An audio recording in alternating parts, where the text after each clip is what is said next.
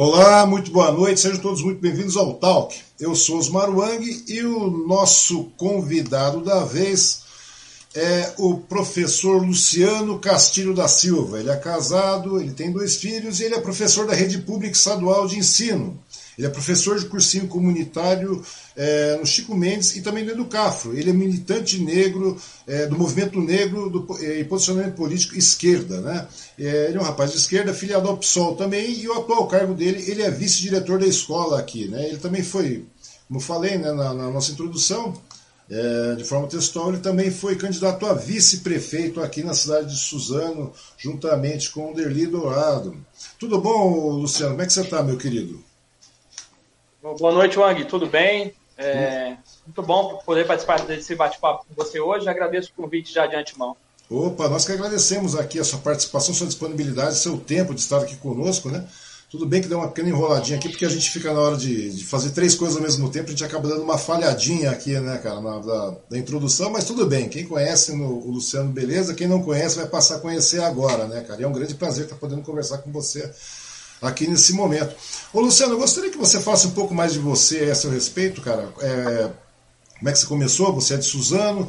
E a sua trajetória política aqui, né? Porque na realidade você acabou se tornando um, ferrenho militante aqui na, na, no município através do PSOL agora, né? Tanto que você saiu candidato a, a, a vice-prefeito junto com, com o Deli aqui nessa última candidatura ao município aqui. Como é que você começou na, na militância política? De onde você é? Fala um pouco de, de você para nós aí.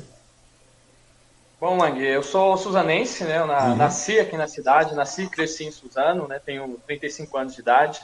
É, eu cresci no, no bairro do Colorado, né? A minha mãe mora lá ainda nos dias de hoje, né? Atualmente uhum. eu, eu, moro na Vila Morim, tem coisa de 5 ou 6 anos que eu moro aqui. Mas a maior parte da, da minha vida eu vivi e construí no, no, Jardim Colorado, né? Estudei na, nas escolas Alice Romanos e Joviano Sattler, que são duas escolas públicas ali do bairro. Eu, uh, após a, o ensino médio, eu fui trabalhar, né, como a maior parte né, da, dos jovens. Uhum. Trabalhei por quatro anos na, na indústria, né, na indústria Escarlate, que também fica ali no Colorado. E nesse período eu conheci né, é, o cursinho Educafro, né, uh, que é um cursinho comunitário, que é um movimento negro muito forte aqui do estado de São Paulo. Através do Educafro eu tive a oportunidade de fazer a licenciatura em geografia, né, que é a minha primeira uhum. formação, e a partir daí eu comecei a, a, minha carreira como, como professor, né, como educador na, na rede pública estadual. Então eu sou, sou militante já do movimento negro desde 2005, que foi quando eu ingressei no, no Educafro. Uh, recentemente a gente fundou aqui em Suzano também a, a Frente Negra Muvuca, né, uhum. que, que é um movimento negro que a gente tem tentado fortalecer aqui em Suzano, né, para colocar em pauta né, a, a luta do, do povo negro aqui da nossa cidade. E já estou como professor na, na rede pública estadual já quase 12 anos. Né? Eu ingressei em, em 2009 na, na, rede pública estadual, também na escola Joviano, né? foi a, a, escola onde eu me formei, foi a primeira escola por onde eu iniciei o meu trabalho como, como professor. Uh, Trabalhei por oito anos na escola Nisfadu, na região de Palmeiras, então trabalhei bastante tempo ali também na, na região, é, região sul, né, de Suzano, em Palmeiras. Uhum. E nos três últimos anos eu atuei dois anos como coordenador pedagógico na escola Anderson da Silva Soares, em Palmeiras, e esse ano como vice-diretor de escola na escola Giovanni Batista Rafa, né, ali no bairro do Rafa.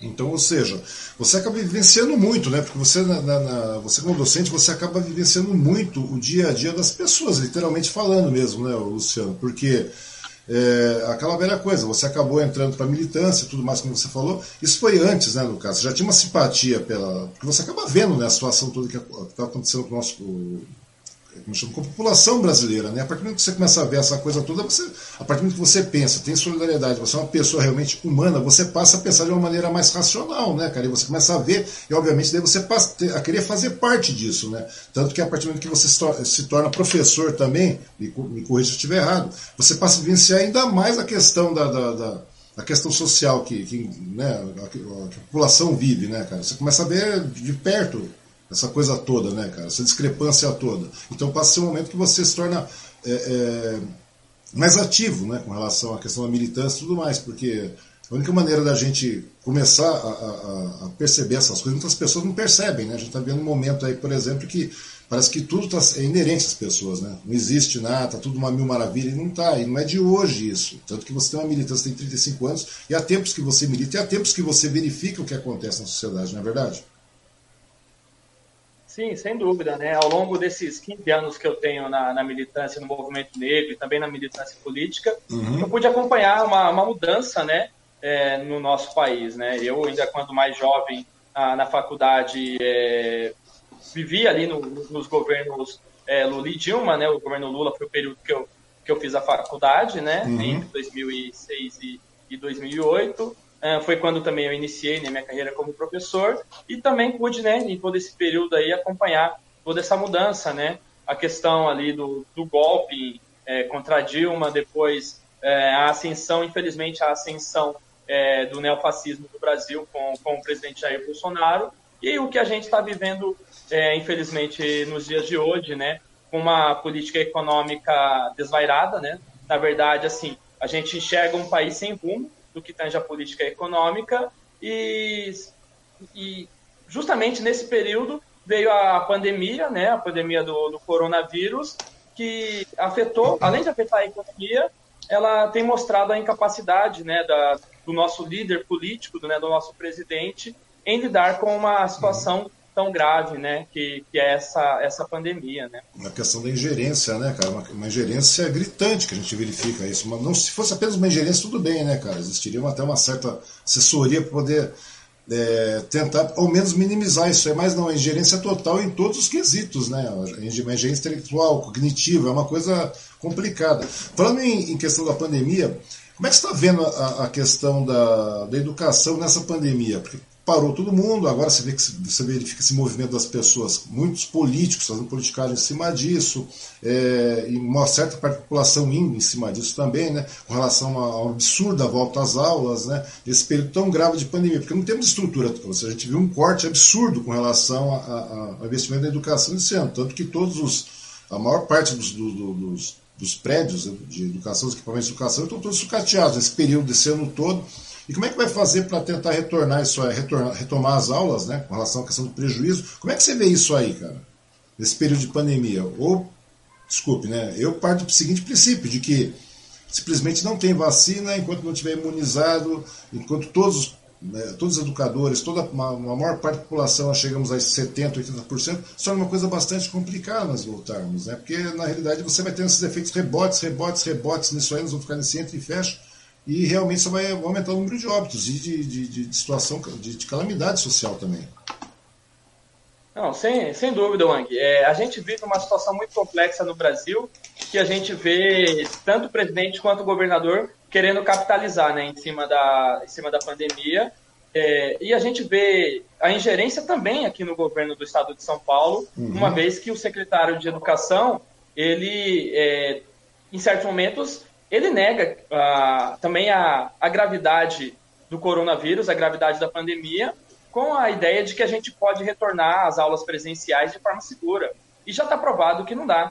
Todas as cidades, todos os estados que tentaram de alguma forma, fazer um retorno antecipado da pandemia, os resultados foram catastróficos. E aqui em São Paulo, a gente tem a certeza que, que não vai ser diferente. Né?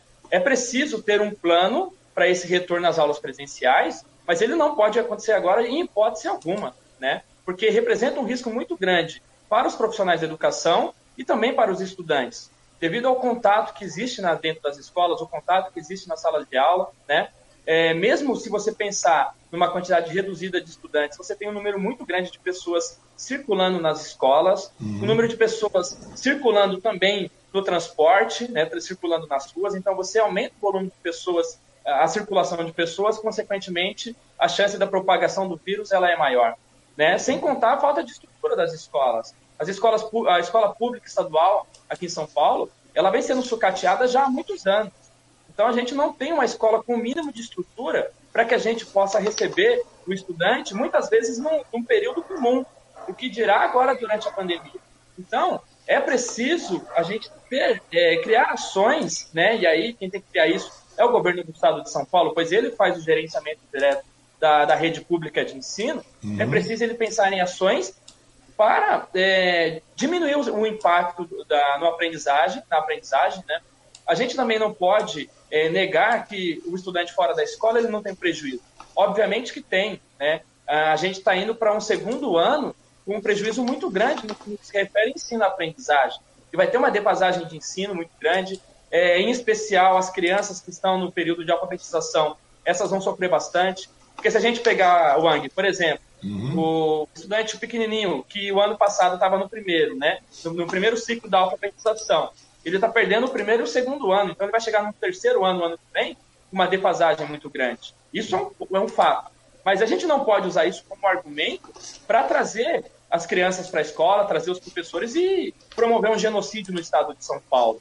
Então é preciso ter calma, né? É preciso pensar num plano de recuperação posterior e nesse momento, o que, que é necessário? Intensificar a vacinação. A vacinação para os profissionais da educação, vacinação para os profissionais da saúde, vacinação para a população como um todo, né? É, é, é preciso primeiro a gente imunizar, garantir a imunização da população para depois pensar no retorno seguro das aulas, aí sim, de forma gradual, com menos estudantes, até chegar à capacidade total. Uhum. Mas sem esse plano de vacinação, eu não vejo possibilidade de um retorno seguro. É, e é interessante também, né, Luciano? É interessante você ver o governo do Estado, você ver o governo federal, todo mundo falando sobre educação à distância, educação, ensino remoto, tudo mais, como se fosse uma solução muito simpática, muito funcional, e na realidade não teve nenhum aporte, né, cara? Nenhuma estrutura para os profissionais, para os professores, para os alunos e tudo mais, cara. Eu fico pensando, nós temos um parque tecnológico tão grande, né, cara, no momento de pandemia, no momento de gravidade como esse, eles deveriam realmente começar a fazer, deveriam ter feito um investimento numa plataforma em, em escala nacional, porque nós temos estrutura para isso, e de maneira é, é, coordenada. Mas coordenação é uma coisa que não existe nesse governo federal, né, cara?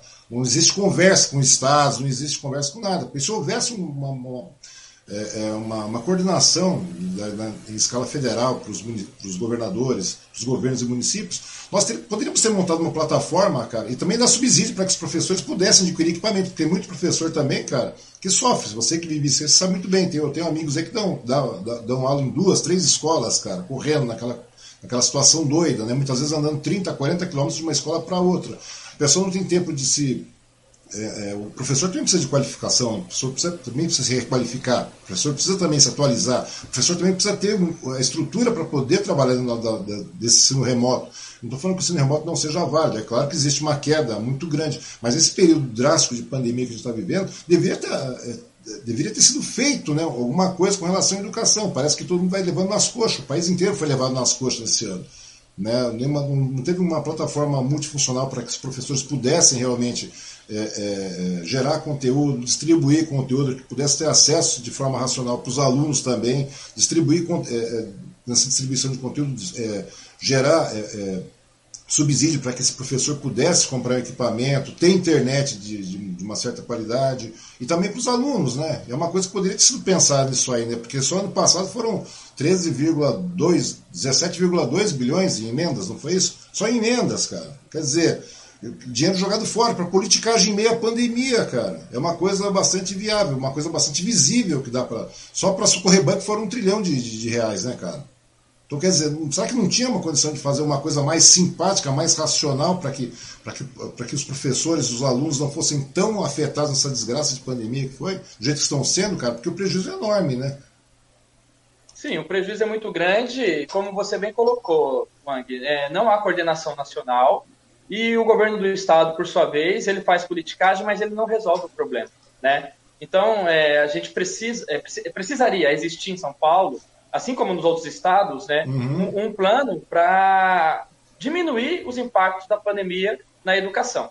Então, era necessário ofertar equipamentos para os profissionais de educação. Uhum. Isso está ocorrendo de forma muito lenta e com um subsídio que não necessariamente garante que todos tenham acesso porque é, o que existe em São Paulo hoje é um financiamento em que o governo ele devolve para você o dinheiro em parcelas, em até 24 parcelas.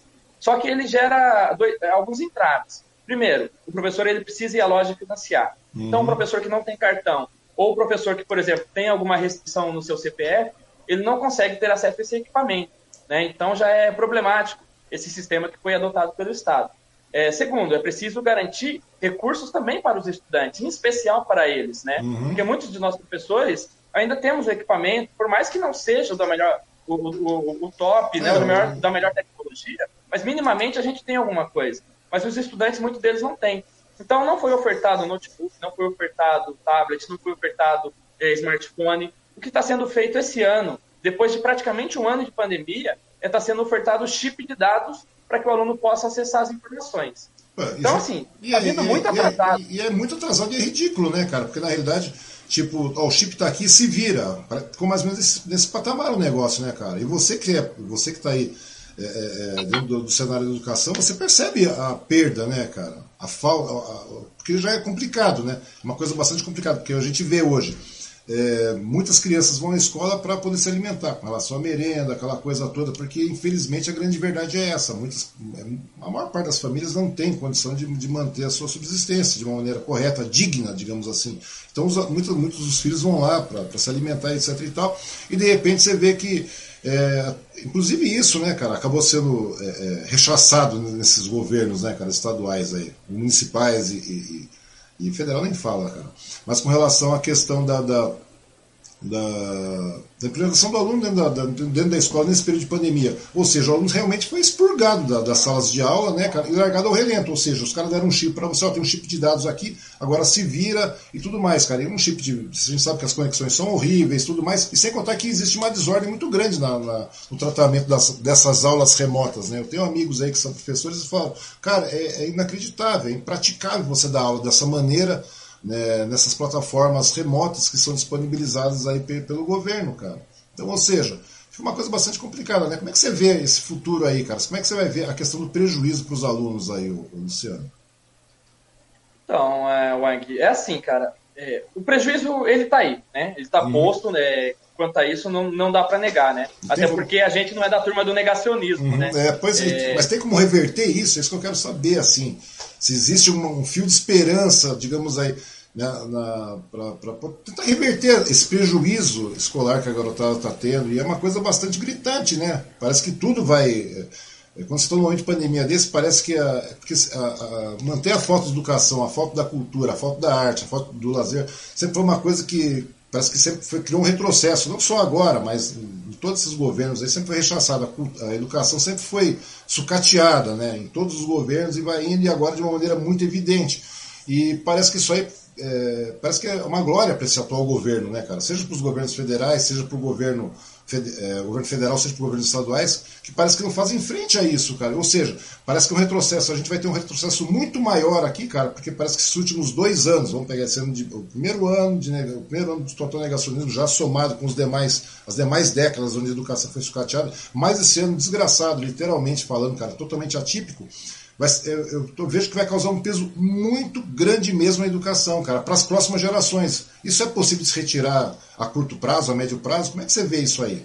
Para poder reverter essa situação, Luciano? Porque, meu, senão a gente vai retroceder ainda mais do que já estamos retrocedendo.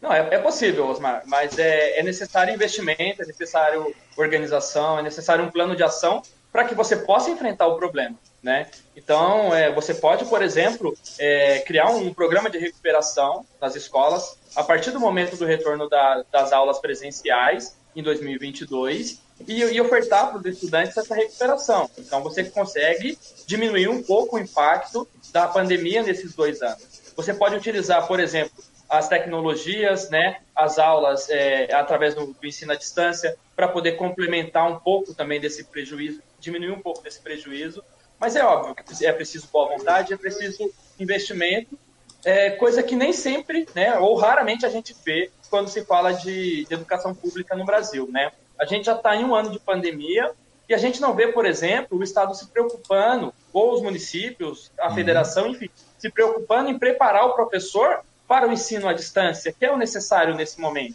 O que a gente tem é o ensino mediado por tecnologias, que são coisas diferentes, né? Então, basicamente, a gente tem muito, é, muitos professores que também têm dificuldade, porque eles não foram preparados para trabalhar no sistema EAD ou no, no, sistema híbrido, e muitos desses professores, é, até pela dificuldade e a falta do conhecimento mesmo com as tecnologias, eles replicam a aula tradicional da, da sala de aula é, no WhatsApp ou no, no Google Classroom. Isso não é o adequado.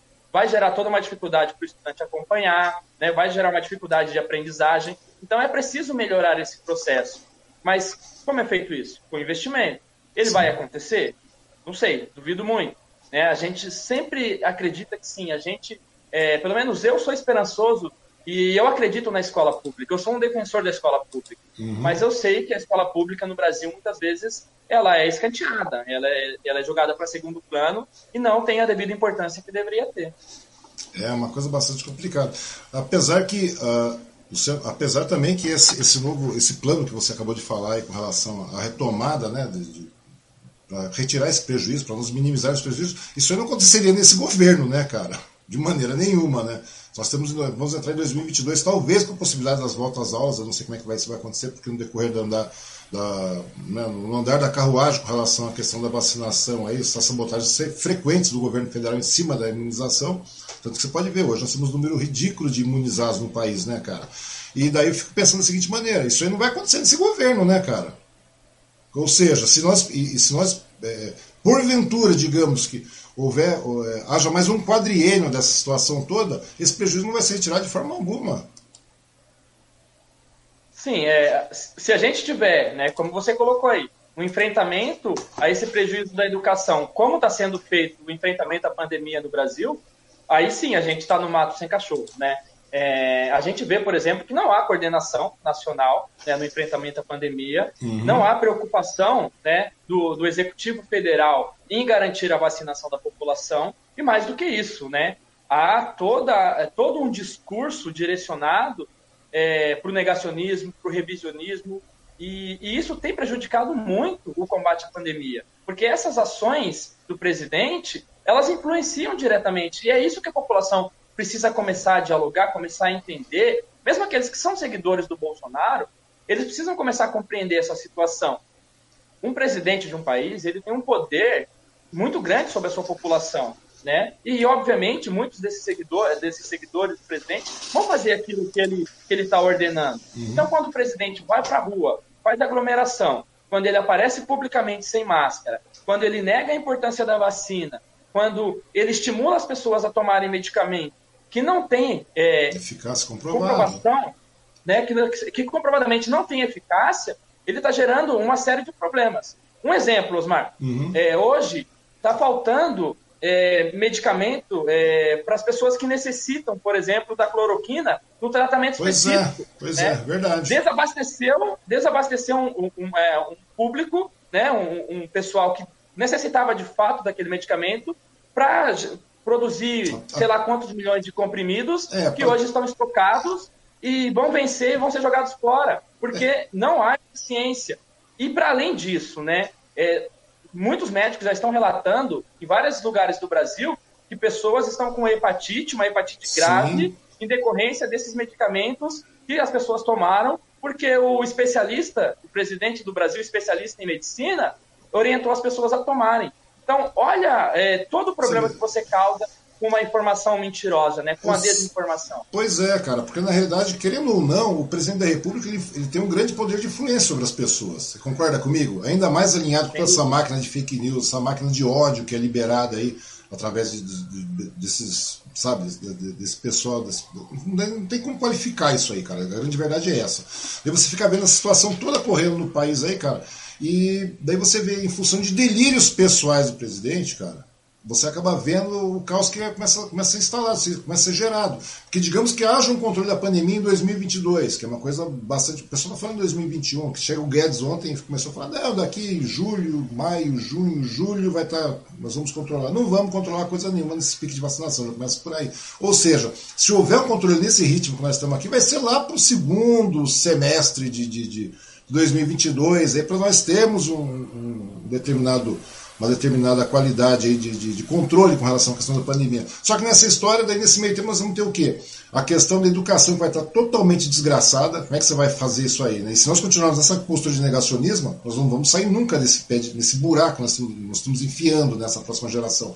Sem contar o seguinte também, né, cara?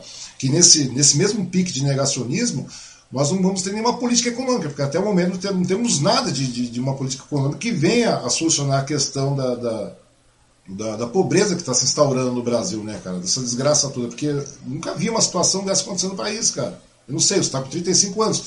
Na pior das você viu uma situação dessa se instalar no país? Eu nunca vi, cara. Estou com 50 anos, eu nunca vi isso. Então, ou seja, é uma coisa bastante complicada. Ou seja, esse negacionismo tem que acabar. Né? E a única maneira de acabar, pelo que eu estou vendo aí, é realmente não tendo uma, uma, é uma, é uma continuidade desse tipo de raciocínio no país, cara. Não, é, sem dúvida, Osmar. Assim, é, nós, precisamos, e eu admito que é muito difícil fazer esse diálogo muitas vezes, uhum. mas nós precisamos ter um pouco de paciência para dialogar com, com uma parte da população, pelo menos até o, o ponto que é, a pessoa permite, a gente tem que tentar esse diálogo para que a gente possa promover uma mudança nos próximos anos. Né?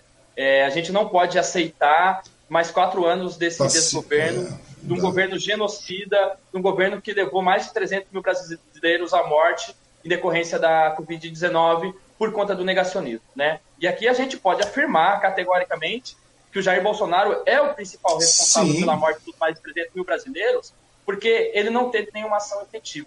Nós estamos vendo, ah, no momento, alguns países que começam a passar pela pandemia, começam a apresentar bons números. Um exemplo é a Inglaterra. A Inglaterra fez um lockdown sério, de verdade, parou tudo, né? É, e está conseguindo reduzir drasticamente o número de pessoas infectadas, o número de é, pessoas internadas e principalmente o número de mortes, né? Como é que eles conseguiram isso e como que outros países conseguiram isso? Promovendo um lockdown, mas garantindo condições para a população, né? Então é importante esse diálogo, é importante esse debate, porque assim, é, Jair Bolsonaro e seus seguidores, eles tentam a todo instante deturpar o nosso discurso e, e, o discurso dos especialistas, né? Uhum. Nós nunca pedimos que fizesse um lockdown e deixasse a população morrer de fome. Isso tem que ficar claro para a população. Nós sempre falamos, é necessário o lockdown, mas é necessário garantir o auxílio emergencial para a população, Sim. como foi feito na Inglaterra, como foi feito em vários países. É preciso garantir a, a vacinação em massa para a população. O Brasil tem condição de fazer isso. É importante que as, que as pessoas saibam também, Osmar. Talvez algumas pessoas sejam desinformadas, mas o Brasil está entre as 20 maiores economias do mundo.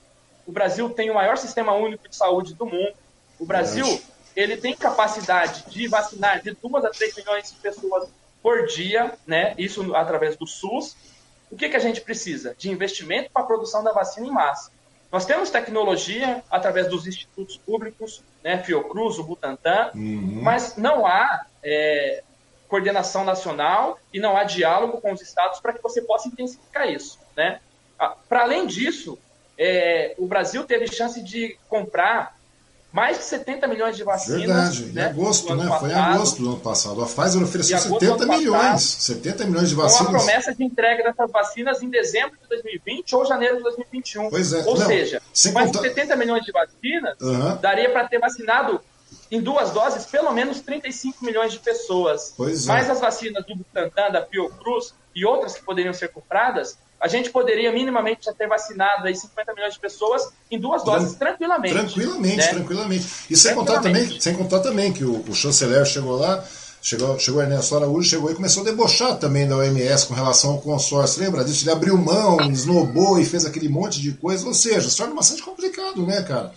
É, uma coisa. Quer ver? Um momentinho. Ah, tá chegando os comentários aqui. É, agradecer a todo mundo que está participando, mandando nos comentários aqui. O Marcos Cavuco, aprendizagem se recupera, vidas não, é verdade. O Agnaldo Benedito, fora Bolsonaro. Isso é uma unanimidade, né, cara, que tem que ser levado a sério. O Marcos Cavuco continua. Nossas escolas não oferecem segurança nenhuma, nem para a comunidade escolar, nem para os alunos, nem funcionários. Fora Dória e Rossielli. É, o Marcos Cavuco continua o retorno às aulas só depois que toda a comunidade escolar estiver vacinada. Vacina para todos, só a luta salva a vida. A GCN Ribeiro, vacina para todos. O Marcos Cavuco continua. O único objetivo em 30 anos de governo do PSB foi destruir as escolas públicas. É, ele não está errado, não. O Fábio Torres, existe tratamento precoce da Covid no Brasil? Sim, chama-se impeachment.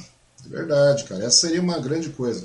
A Janaína Aparecida, difícil de dialogar com negacionistas, cara. É realmente bastante complicado dialogar com negacionistas, né, cara? Você vê, né, cara, aquilo que você está falando. Nós tínhamos, tínhamos tudo, toda e qualquer possibilidade de termos resolvido a questão da pandemia, porque em dezembro de 2019 já sabíamos que era uma pandemia. Você concorda comigo, Luciano? Já sabíamos que era uma pandemia isso aí, já era noticiado que era uma pandemia. Daí chegamos, inclusive conversei com o Derli esses dias atrás, há dois dias atrás, com relação a isso Pô, é uma pandemia, tá simples o negócio, meu. Passou o primeiro ano no governo medíocre, né? Uma, uma política econômica deplorável. A partir do momento que cai. O cara, você vê, né? O cara é perfeito desqualificado, é um imbecil. A grande verdade é essa, né? Depois não gosta de ser chamado de genocida, né? Mas o caminho leva a isso. E daí o que acontece? A partir do momento que você sabe que é uma pandemia, você sabe que é uma, uma, uma, uma situação caótica que vai se avizinhar aí, cara, é simples, cara. Coordena, para, pô, cai uma pandemia na sua mão, você levanta as mãos para o céu, já que você é cristão, né? O, nosso líder disse que é cristão, levanta as mãos para o céu, agradece essa queda dessa pandemia, vai lá e se torna um mártir, velho, um herói, alguma coisa do gênero. Vai lá se, se transforma num herói. Por quê? Passa a fazer uma coordenação séria, mano. Toma, porque o Brasil tem toda essa estrutura, meu. O Brasil podia estar. Tá, se não fossem os cortes violentos em ciência e tecnologia no último ano, né, inclusive isso no governo Temer e tudo mais, nós tínhamos tecnologia suficiente para desenvolver testes aqui, nós conseguimos desenvolver nada, cara. Nós tínhamos como fazer testes, é, gerar, nós temos um parque industrial enorme que nós poderíamos ter construído, inclusive esses respiradores não precisavam comprar também, cara. Você concorda comigo? Não tinha necessidade de comprar. Nós temos um parque têxtil enorme que nós poderíamos ter produzido máscaras e tudo mais, e os demais insumos, inclusive os testes. Ou seja, inclusive o teste, inclusive na época que não tinha vacina, nós poderíamos ter feito aí é, a testagem, ter fazendo controle de, entre lockdown esporádicos, pontuais, é, é, é, sistemas restritivos de uma maneira mais acentuada em alguns locais aí, de forma pontual, como eu falei, e nós teríamos uma pandemia controlada, cara. Não essa babúrdia que nós temos hoje aqui, e no final de contas tudo passa a ser culpa de alguém. Né? Daí fala, ah, não, você vê a indústria de fake news como é que funciona. Até um tempo atrás aí continua sendo a história do PT. Até hoje, né, vem gente falando do PT para mim. E daí vai falar, não, porque o STF tirou o poder do Bolsonaro e não sei o que. Rapaz, é uma coisa bastante complicada você tentar dialogar com esse tipo de gente. Então, ou seja, é, eu estou vendo que se realmente nós não passar, se, se, se, se não revertermos essa situação para os próximos quatro anos, né, porque 2022 já está um tropeço, já está aí do lado, Cara, vai ser uma coisa bastante complicada para você chegar e tirar todos esses atrasos aí, cara. Sem contar a possibilidade de termos um pseudo-golpe aí, né? A prestação que a gente vive todo dia aí, né, cara? Que é uma coisa bastante complicada, que é um ataque à democracia, o Estado democrático de direito, que é uma coisa absurda, cara. Ou seja. É, a gente vê. A gente vê a todo instante, né? Essa, essa ameaça à democracia, né? Um flerte com, com, a, com a ditadura militar, com o fascismo. Mas é preciso combater isso, Mar. A gente não pode também é, se amedrontar pela fala do, do presidente, né? Pois eu não é. acredito nesse momento, de verdade, eu não acredito que ele tenha poder para isso. Né? Uhum. É, uh, boa parte da burguesia já abandonou o, Bolsonaro, né? Boa parte do, dos, dos, empresários já abandonaram porque perceberam a, a burrada que fizeram, né? Porque assim, é, essa onda de vamos tirar o PT, ódio ao PT, está uhum. levando o país a esse buraco né, que, que, a gente se enfiou com uma pessoa incapacitada né, na, na, presidência. Todo mundo sabia, na verdade, da incapacidade do Bolsonaro para gerir um país, para ser um chefe de Estado, coisa que ele não é. Né? Tá provado que ele não é um chefe de Estado. Ele nunca foi nada, cara. Na realidade, ele, ele nunca foi, na nunca verdade, foi nada. Ele nunca foi Exatamente. nada. Ele nunca foi Ele era do baixo nada. clero, né? Da, baixíssimo clero, né, cara? Do baixíssimo ele, clero. Ele, ele sempre usou o seu mandato para enriquecer, para enriquecer os seus filhos. É, mas o discurso dele é o contrário, né? É impressionante como o discurso pega, e é diferente da prática, né? Ele ataca o tempo todo o funcionário público, por exemplo, é, fala que o funcionário público não trabalha, ou fala dos, dos outros políticos, mas os seus filhos, todos eles são políticos, né? Ele tem filho vereador, deputado e senador, que, são, que mamam na teta do Estado já a vida inteira, né? Além da, do claro envolvimento dele, né, com, com, a, com as milícias, Sim. a questão da, das milícias virtuais, todo, é, todos os inquéritos é, as denúncias envolvendo o, gabinete de Jair Bolsonaro e seus filhos na questão das rachadinhas, uh, possível envolvimento da família Bolsonaro na, na morte da Marielle Franco. Então, assim, é, é, uma família, é uma família, é uma milícia, não é uma família, é uma milícia. É uma, né? é uma, é uma, é uma, é uma família obscura, né, cara? É uma milícia obscura, Sim, realmente. E a gente precisa cara. passar por isso, né? E, mas, assim, é, não dá pra gente pensar em 2022, é, Wang. A gente precisa pensar o agora e ações para agora. É cobrar o governo federal para que é, implemente no Brasil um auxílio emergencial decente, no mínimo 600 reais, mas ainda é pouco para sustentar uma família, teria que ser no mínimo um salário mínimo. O Brasil tem reservas, tem condição para fazer isso. É, ações efetivas de controle né, da, da, da, circulação das pessoas, evitando a propagação é, do coronavírus, investimento em hospitais, se necessário, os hospitais de campanha para atender a população, é, ampliação da, da, vacinação, vacinação em massa, não tem outro caminho, né? É, ontem, ou anteontem, o filho do, do presidente falou que não gosta de pessoas que, que vomitam ciência.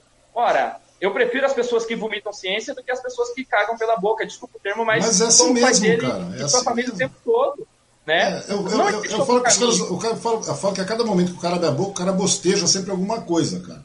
Ele acredita, toda vez que ele bosteja alguma coisa, além do cara estar tá acabando por, por, por, por assassinar, entre aspas, de forma indireta, centenas e milhares de pessoas diariamente, a cada bostejo que esse cara faz, cara, o cara tenta criar uma fissura dentro do Estado Democrático, cara, que é uma grande desgraça isso aí, né, cara? E, e pior de tudo que as pessoas no geral, cara, a população em geral, ah, não, o cara é o tiozão que deixa no churrasco, é o tiozão do churrasco que fala besteira, é brincadeira. Não é brincadeira, cara, porque esse negócio vai colando, entendeu? Vai colando, vai colando, vai colando. É tipo um câncer essa coisa, vai colando, entendeu? Vai grudando. Se você não toma uma atitude para. É, é, é para seccionar isso aí, cara, o negócio começa a tomar uma, um, um, vulto muito grande, cara. E daí o que acontece? Se torna parte da cultura da, da, população, cara. Isso acho que é normal isso aí, cara. Daqui a pouco é muito fácil, daqui a pouco vai, vai ter gente aí é, é, realmente apoiando de maneira drástica, cara, porque a população, você falou, ah, o empresariado não apoiou, os militares também certamente não estão apoiando de, da, da maneira como como o Bolsonaro acha que está acontecendo aí, mas acontece que o cara começa a mobilizar a cabeça da população em geral, cara.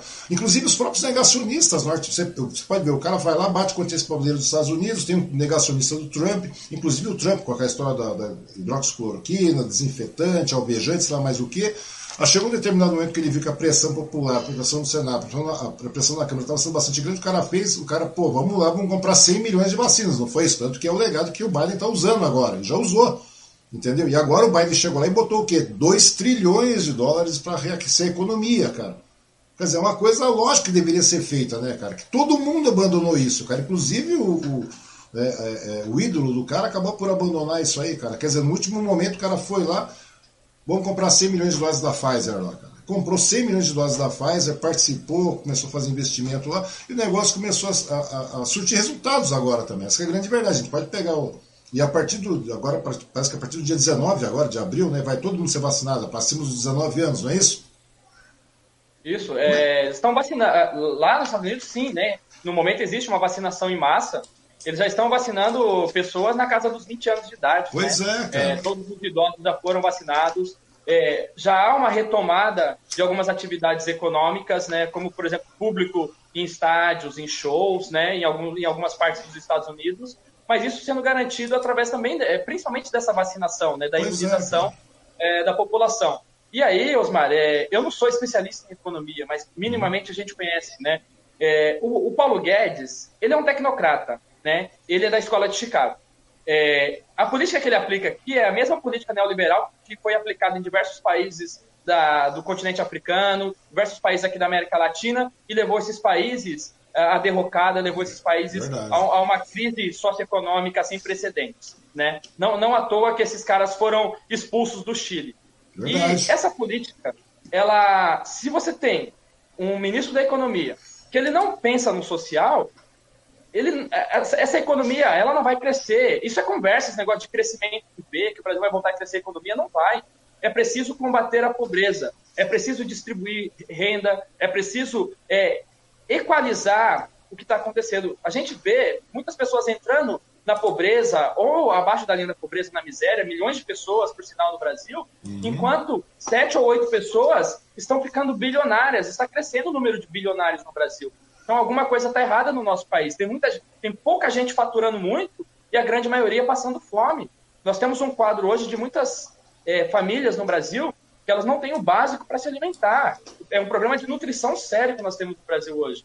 Então é preciso que o ministro da Economia, que o presidente, façam essa, essa intervenção, a distribuição da renda, para garantir a, a subsistência da população. Então, é, é isso que a gente pede. É o auxílio emergencial para ontem, né? Não é para amanhã, é para ontem. Um auxílio emergencial digno para todas as famílias. Uhum. É preciso garantir recursos é, para o pequeno, para o pequeno, para o micro e pequeno empreendedor. Esse é um discurso também que Bolsonaro e seus seguidores tentam desqualificar, né? É, para que os pequenos empreendedores possam passar por esse momento, é preciso que o Estado disponibilize recursos, disponibilize é, condições deles é, de se manterem nesse momento. Então, e, e, o Brasil não vai fazendo nada disso. O Brasil tem um auxílio emergencial que é, é uma piada com Não, é uma sabotagem. Verdade, volta, volta a ser uma sabotagem com relação à questão do combate, a, do, do, combate à pandemia, cara. Porque na realidade acho que o único combate que existe, que eu até escrevi dias atrás aí, o único combate que existe é o combate ao combate à pandemia, cara.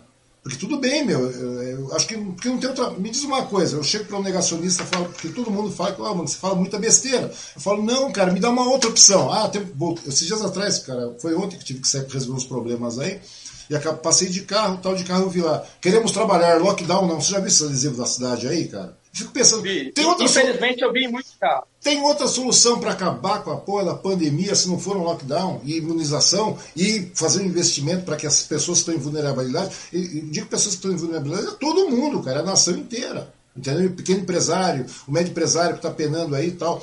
Meu, tem outra condição de, de, de resolver o problema da questão da pandemia se não for com lockdown, com. Nós vamos passar esses números. Eu estava vendo as estatísticas dos pesquisadores, nós vamos chegar a 5, essa semana vamos bater 5 mil óbitos, semana que vem vamos bater 6 mil óbitos e assim vai indo. Daqui a pouco a gente vai chegar a 10 mil óbitos aí, nada vai impedir que, que, que, o negócio continue correndo nesse pique de, de, vacinação. Porque o cara sai hoje batendo bumbo falando que não tem vacina, que a culpa não é dele, que é mentira. Então você vê, é uma questão de, de outro, outro outra sabotagem em cima, porque não tem outra maneira. Você pergunta para o negacionista, você deve ter encontrado muito por aí que bate no peito, não, temos que trabalhar, temos que trabalhar. Como é que vai parar essa porra da pandemia, Luciano? Se não for com lockdown, se não for com lockdown, se não for com imunização, um plano coerente, uma velocidade enorme na questão da imunização, como você mesmo falou aí, com relação a desenvolver tecnologia e tudo mais, em tempo recorde, né? Tipo, tapar o buraco, construir o barco não está navegando, né? Você tem que construir o barco não está navegando. E dar um auxílio emergencial decente aí, cara quatro, cinco meses, seis meses, seja o que for necessário para manter isso aí, cara. Porque é tudo bem, vai estourar. Ah, mas vamos estourar, vamos, vai, nós vamos estourar o teto. Meu, fazer o quê? Aí que nessas horas você tem que mostrar que você é administrador. Tem uma outra maneira de resolver esse problema da pandemia, Luciano? Que eu não vejo, não, cara. Não existe. Osmar, não, não existe. Isso está provado, inclusive nos países que estão conseguindo superar a pandemia. Uhum. Não existe outro caminho que não seja a ciência. Então é preciso é, reforçar né, as, as regras, o, ah, os protocolos sanitários de distanciamento social, uso de máscara, é, garantir que a população fique em casa por 3, 4, 5 meses, com o auxílio emergencial digno para essa população sobreviver, com o socorro financeiro aos micro e pequenos empreendedores, principalmente, porque é, o médio e o grande empreendedor, Osmar, você também você conhece um pouco dessa área, você sabe disso. Esse cara, muitas vezes, ele aguenta seis meses, um ano, sem é, entrar recurso. Mas o, o pequeno empreendedor, o microempreendedor, que tem um funcionário ou que trabalha ele e a família na loja, se ele não vender de manhã, ele não come à noite. Né? Verdade. Né? Então é preciso um socorro financeiro para esse cara também. E, e, é preciso que a população entenda, Osmar, que o Estado ele só tem uma razão de existir, que é servir o seu povo. Se ele não serve o seu povo, não tem razão de existir o Estado. Então abole o Estado, vamos virar uma anarquia.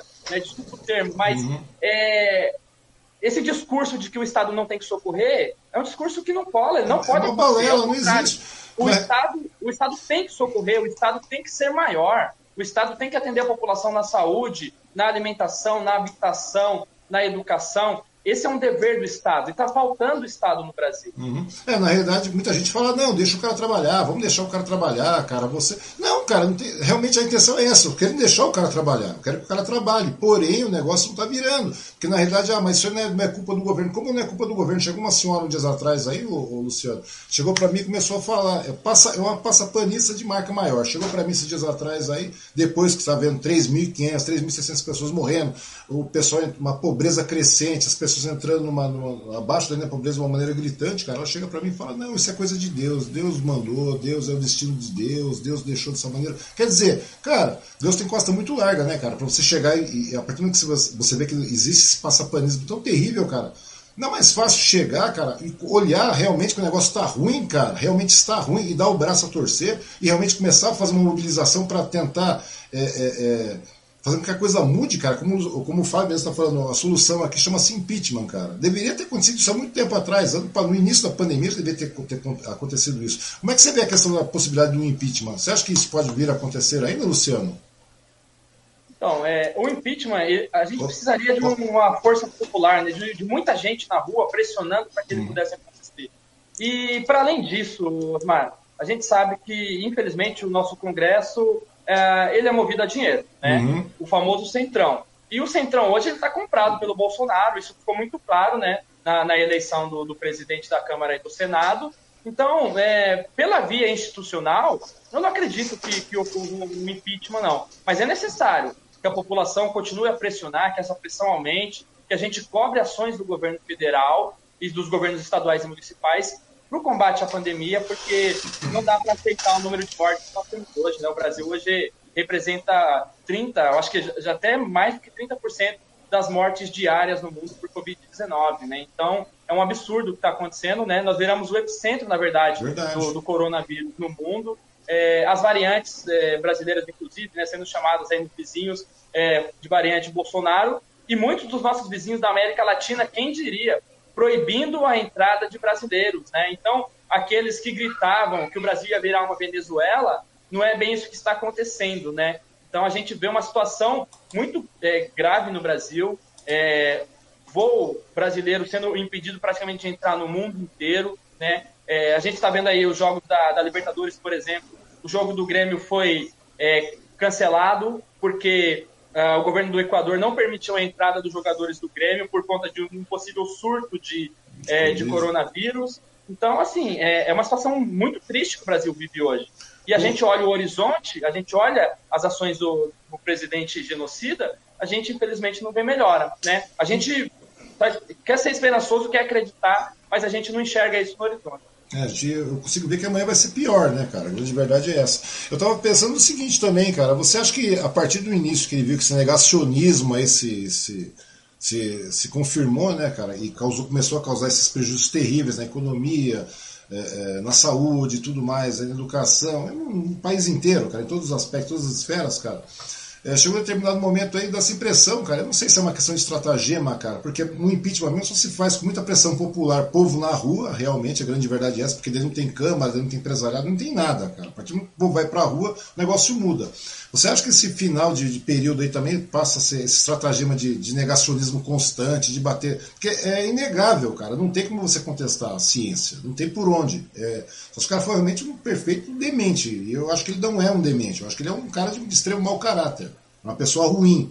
Porém, não é um demente, cara. De chegar e de, de, de realmente falar que acredita em cloroquina, vermectina, não sei mais o que, ozônio, tratamento precoce, essas bobagens todas.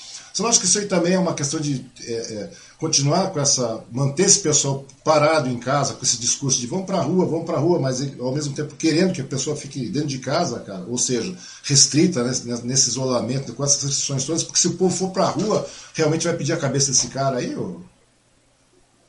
É, é que é uma situação delicada, né, Wang? Porque assim, é preciso ter responsabilidade também nesse momento, né? Uhum. É, a gente não pode, por exemplo, é, chamar o tempo todo as pessoas para a manifestação. Ah, não, sim, sim. Não, sim, você está falando, a partir do momento que você tem uma, um plano de imunização, opa, porque já é incontestável que a imunização é necessária.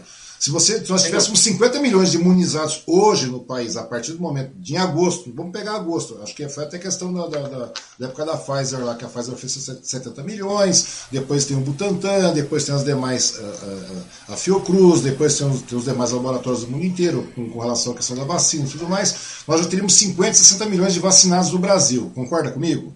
É um número bastante grande.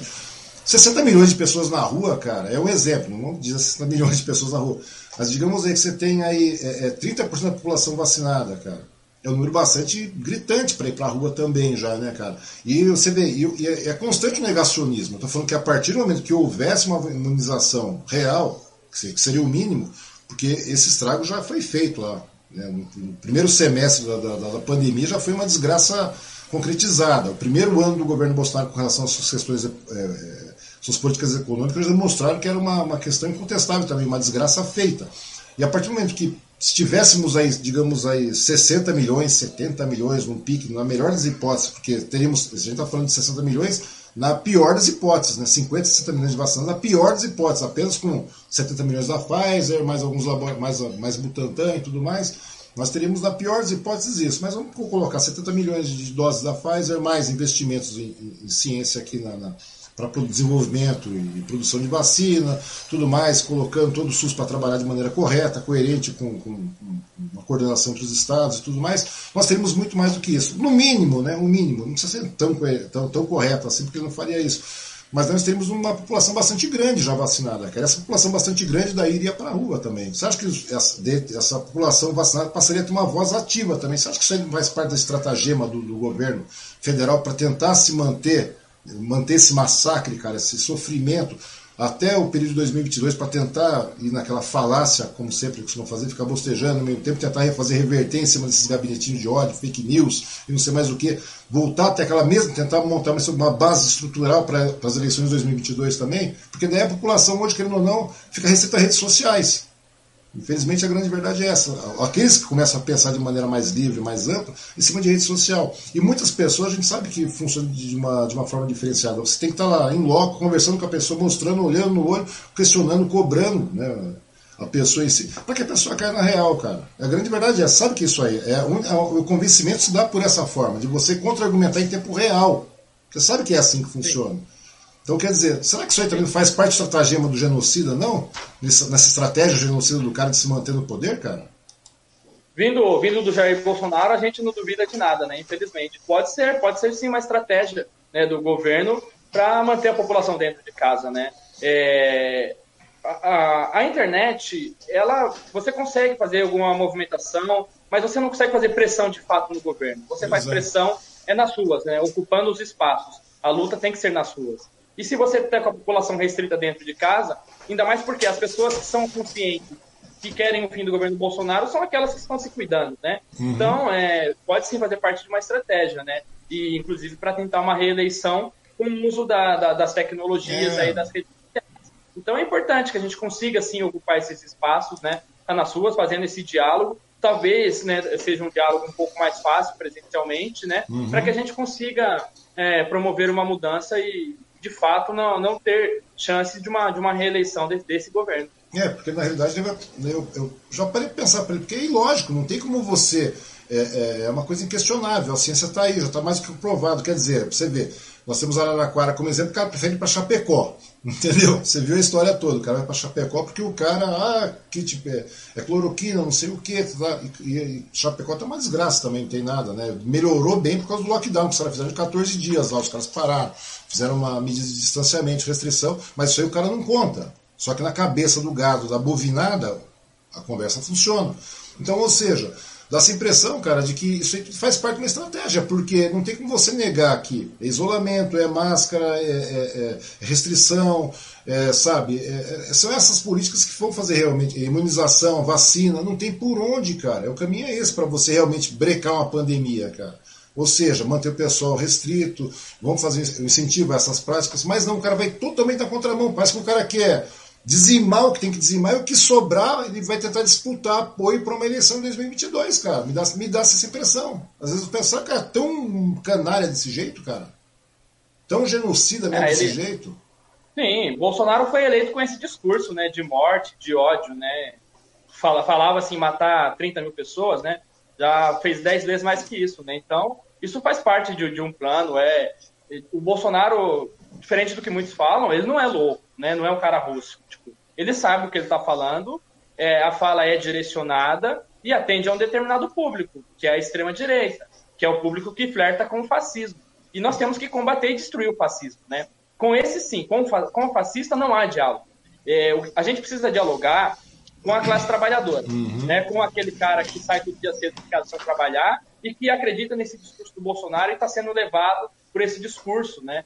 Mas é, com o fascista não há diálogo. O, fascista, o fascismo a gente combate. O fascismo, o Brasil deve, deveria usar como exemplo a Alemanha. A Alemanha, ela não deixa o fascista se crescer, ela não deixa falar fascistas, né? Uhum. É, então o Brasil precisa caminhar nesse sentido também. E a gente precisa nos próximos anos, Otmar, é, isso tem que ficar claro para todos os, os governantes, para o próximo presidente que vier a ser eleito, enfim, o Brasil precisa voltar a investir em ciência e tecnologia. O Brasil precisa investir e valorizar a educação. A gente precisa combater essa onda negacionista e essa onda revisionista que foi implementada no Brasil e que, infelizmente, ganhou apoiadores e ganhou voz nas redes sociais. Né? Uhum. É, tem um ditado que diz que as redes sociais deram voz aos idiotas e, infelizmente, é verdade. Né? Tem muita gente que talvez que estava escondida com o seu discurso e que pôde propagar isso através das redes sociais. Então, essa é uma, uma dificuldade, né? um problema que a gente tem que enfrentar nos próximos anos. Né? É, na, é, Combater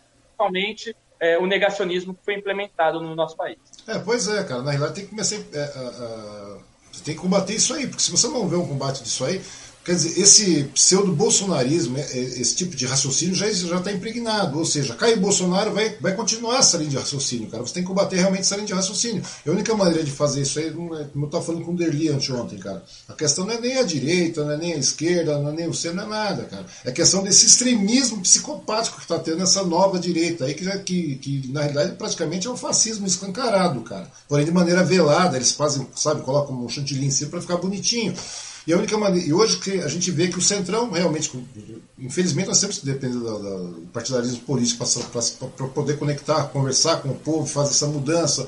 E, e geralmente isso é, e certamente isso acontece com a esquerda. Quer dizer, hoje qualquer pessoa que pensa já é de esquerda, né? A grande verdade é essa. Daí eu estava vendo, aí eu até perguntei pro, pro, pro Derli a respeito disso, cara. Até o Boulos mesmo tinha falado nisso, né? logo após a eleição para a prefeitura.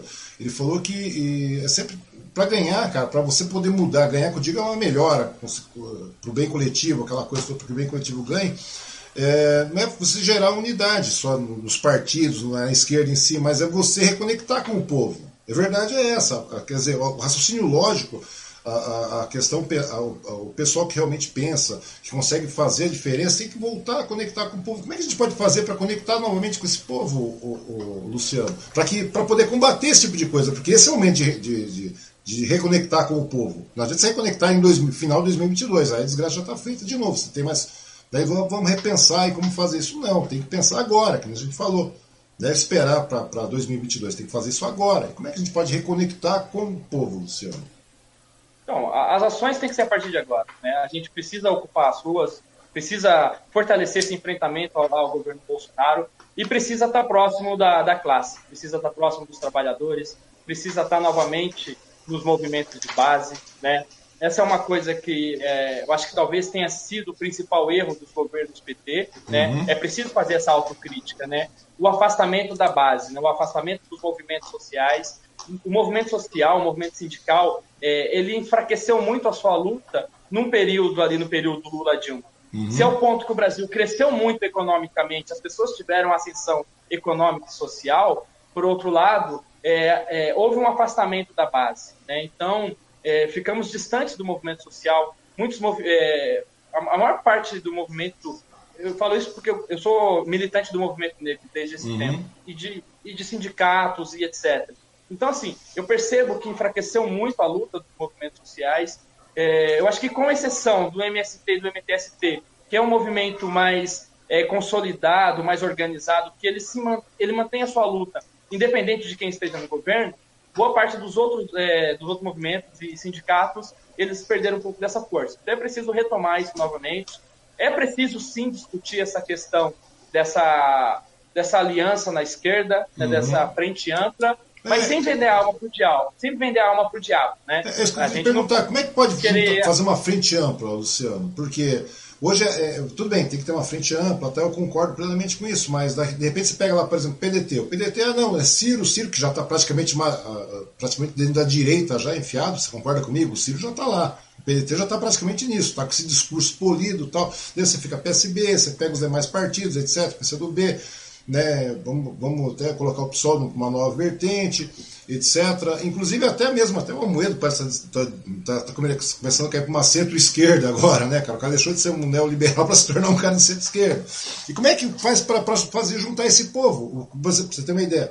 É o centrão, é centrão. Até o PSDB, que deveria ser um partido de centro-esquerda, que deveria estar alinhado numa frente ampla como, ampla como essa, não, não vai estar, cara. Como é que vai fazer isso aí para juntar, para tentar fazer essa frente ampla para poder colocar pelo menos um candidato de peso. Que gente, eu estava conversando com o Derlino e ele falou: ah, temos o Jacques Wagner, por exemplo. Mas como é que você vai construir o Jacques Wagner, cara, para a grande população, a uma campanha é, é, nacional para a presidência da República, cara, num período tão curto, cara?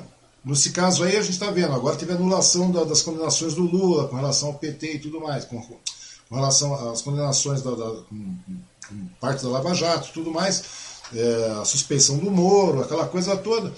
É, daí, nesse caso, como é que vai fazer uma frente ampla? Digamos que vai sair um outro, um, um outro candidato, que eu acho meio difícil, para ser direto, porque hoje você pega qualquer pesquisa XP, você pega Poder 360, você verifica que o Lula já está, caso saísse uma, uma, candidatura hoje entre Lula e, e, Bolsonaro, o Lula já ganharia de cara, ele teria um segundo turno, o Lula ganharia um segundo turno tranquilamente. Como é que você vê a questão de fazer uma frente ampla para isso, para construir um candidato ou para fazer um apoio para um, um Lula, por exemplo, um Lula, um Haddad? Então, Osmar, eu acho que o, o, grande erro, né? E aí, assim, a gente tem que entender que a esquerda não é uma coisa só, né? Uhum. O centro-esquerda não é uma coisa só. Nem Sim. sei se dá pra gente falar que é centro-esquerda. É, ou é esquerda ou não é, né? Uhum. É, mas você vai encontrar derivações aí em relação a isso. É, é preciso discutir é, e debater um projeto, né? Um projeto para a população, um projeto para a classe trabalhadora antes de se discutir um nome, né? Eu acho que é, uhum. é importante que os partidos de esquerda, PSOL, PT, PCdoB, é, conversem, né? E converjam para um único caminho, né? Uh, o PDT, não vejo ele, não vejo o PDT como um partido de esquerda. É só ver a, a, forma como o PDT atua em nível nacional, em nível estadual, em nível municipal, por exemplo. O PDT está com o, o, PL, com o PR, com o PSDB aqui na cidade de Sudano, né? está com a Chiuchi desde, desde a primeira eleição. Então, dois mandatos junto com a Chiuchi, que é um governo declaradamente de direita. Então, é, o PDT não é esquerda, né? Mas pode ser bem-vindo nesse projeto de enfrentamento ao Bolsonaro, porque, Osmar, a gente tem que entender o momento, né? E aí é uma questão tática e estratégica. O momento é de enfrentamento ao fascismo. Então, algumas alianças, elas podem ocorrer de forma pontual, elas podem acontecer. Porque uhum. aqui a gente não está falando, por exemplo, de derrotar o PSDB no estado de São Paulo, que tem uma política econômica que nós vamos concordando, é, mas não é fascista. Mas existe né? um mal então, maior, né? Diferente. Existe um mal maior, né, cara? Sim, existe algo maior. Quando um a gente, maior. Bolsonaro, a gente está falando de combater o fascismo. Para combater o fascismo, é necessário que a gente faça essa frente ampla e que agregue mais partidos, mais pessoas, porque a gente precisa é, retomar o crescimento país, precisa combater a pandemia que ainda não acabou, precisa voltar a investir em educação, precisa distribuir renda e fazer a população, tirar a população da linha da pobreza e da linha da miséria, né? Acabar com a fome. Então, nós temos é, que combater isso. Então, é preciso discutir esse projeto. E aí, se vai ser o Bolo, se vai ser o Lula, não dá para dizer agora, né? Eu acho que é, é muito cedo para a gente definir um nome. Mas é óbvio que também a gente não pode é, é, negar a importância do Lula numa eleição. O Lula foi presidente do país por dois mandatos. Né? É, existem divergências, obviamente, né, como uma crítica que eu já fiz, inclusive, agora há pouco, em relação ao governo PT. Mas uma coisa é certa: o Lula é um grande estadista. Isso reconhecido de forma internacional pela maior parte dos líderes mundiais, né, pela maior parte das organizações internacionais, elas reconhecem o Lula como um grande estadista. Tanto que o efeito Lula fez o Bolsonaro se coçar. Né? Claro. Foi o Lula dar dá uma entrevista, dá dois, três discursos, o Bolsonaro foi comprar vacina e usou máscara. Né? Então, é. assim, o Lula tem um peso muito grande na eleição. Mas nós precisamos pensar para além disso, pensar um projeto para a classe trabalhadora no nosso país. Pois é, eu estava conversando com, com o Geraldo Rodrigues, você deve conhecer um jornalista que também estava no PSOL, lá em Bertioga, não sei se você, se você chegou a conhecê-lo, conversei com ele também, é um amigo de muito tempo. Ele falou para mim que o que falta realmente é gerar um projeto de Brasil, cara, um projeto de país, de nação, realmente, porque em primeiro momento, nessa dispersão toda, existe um projeto de, de entre aspas, de poder, né? De, de, de, quem vai alcançar primeiro, tudo mais, com quem vai derrotar o Bolsonaro, que vai chegar lá. E a proposta não seria mais, não seria essa. A proposta seria criar um projeto de Brasil e em cima disso, um projeto de nação, e em cima disso começar a construir essa nova mentalidade para que possa haver enfrentamento, não o Bolsonaro em si, porque cai o Bolsonaro, se morre não aparece o outro psicopata ali, vai ter o apoio da, dessa parte da população da mesma forma. Porque na realidade o Bolsonaro nada mais é do que a vazão, né? a, encar a encarnação desse, desse, tipo de raciocínio que está nessas pessoas, esses 20% de pessoas aí que, do eleitorado que ainda partilha dessa linha ilógica e genocida e fascista né, e, e retrógrado aí. Porque na realidade a ideia seria mais ou menos essa, então, né, cara? Realmente fazer um projeto de nação e em cima disso construir uma estratégia de, de crescimento é, nacional e ser encabeçado por alguém, alguém que representasse isso. Né, e, e, converse, e convencer o eleitorado disso, né? Não seria isso? É isso aí. A gente não pode cair no erro que muitos caíram, porque, é, Wang, o brasileiro ele é carente de ídolos, né? E, e, isso faz com que pessoas medianas, com capacidade intelectual duvidosa, como Bolsonaro, Neymar, pessoas medianas como Sérgio Moro, sejam vistos como heróis no nosso país, né? Tamanha carência que o brasileiro tem de um ídolo. Eu não caio nessa. A gente não precisa de um ídolo, né? A gente precisa de um projeto. Uhum. Depois do projeto construído, consolidado, aí sim a gente vai discutir um nome, né? Então, é, não existe salvador da pátria. E o, o Ciro, por exemplo, ele se coloca dessa forma. O Ciro não tem um projeto coletivo, ele tem um projeto pessoal. O projeto uhum. pessoal dele é se tornar presidente. Exatamente. Tanto que ele já acena para uma aliança com a direita, com o PSDB, se for necessário. Essas são as próprias palavras dele, né? Então uhum. ele já está assinando para o Centrão e para o PSDB para ter apoio para ser o presidente. Ele até aceita o Lula junto, desde que o Lula seja vice e pois ele é. candidato a presidente. Pois é, então. É o projeto dele. É um projeto né? de poder então, pessoal, né, cara? Não é projeto de Brasil, pessoal. Então, é, eu, não, eu não caio nessa. O Ciro, para mim, é um cara da direita. É, a gente não pode esquecer o que ele fez em 2018, né? Em 2018, quando a gente lutava para eleger o Haddad, mesmo com as diferenças que existem, mas a gente lutava para eleger o Haddad, o Ciro foi passear em Paris e deu as costas para a população brasileira. Isso tem que ser lembrado também pelo povo. A gente não pode cair nesse engodo de que o Ciro é um cara de esquerda ou é um cara centrado que vai resolver o problema do país. Uhum. Não acredito nisso. Né? Para mim, ele é um cara também da direita que vai continuar com uma política econômica neoliberal e que vai continuar aprofundando as desigualdades do nosso país. Uhum. E um outro detalhe também é, que pode mudar esse cenário para 2022, eu fico perguntando o seguinte para ti aí, Luciano. Você acha, não querendo ser catastrófico, mas vamos, vamos, vamos cair para é, uma catástrofe, assim, digamos. É, digamos que a pandemia piore, né, que é uma, uma questão bastante possível de acontecer aqui com relação a essa questão do negacionismo, não sei se por uma estratégia do Bolsonaro, não sei se por uma, se seja por burrice mesmo, vamos, vamos chamar assim, né, é, porque você vê que tem uma parcela que não acredita, uma parcela que pode continuar crescendo. Você, e, o vírus, e a questão da, pandemia no Brasil está se tornando uma coisa bastante perigosa, né, cara? Pobreza tal tudo mais, mas o vírus em si, porque o Brasil passou a ser uma ameaça internacional, né? Fico pensando dessa maneira. Você acha que, por exemplo, é, a comunidade internacional pode acabar vindo intervir aqui, influenciar na, na, no pleito de 2022? Digamos que nós temos aí ainda praticamente quase dois anos, um ano e pouco, praticamente, com relação à questão do combate à pandemia, tem uma eleição eleição. É, e, pelo que parece, em 2022 não, não vamos controlar, não vamos controlar essa, essa pandemia. Você acha que a, a comunidade internacional pode acabar interferindo aqui, cara?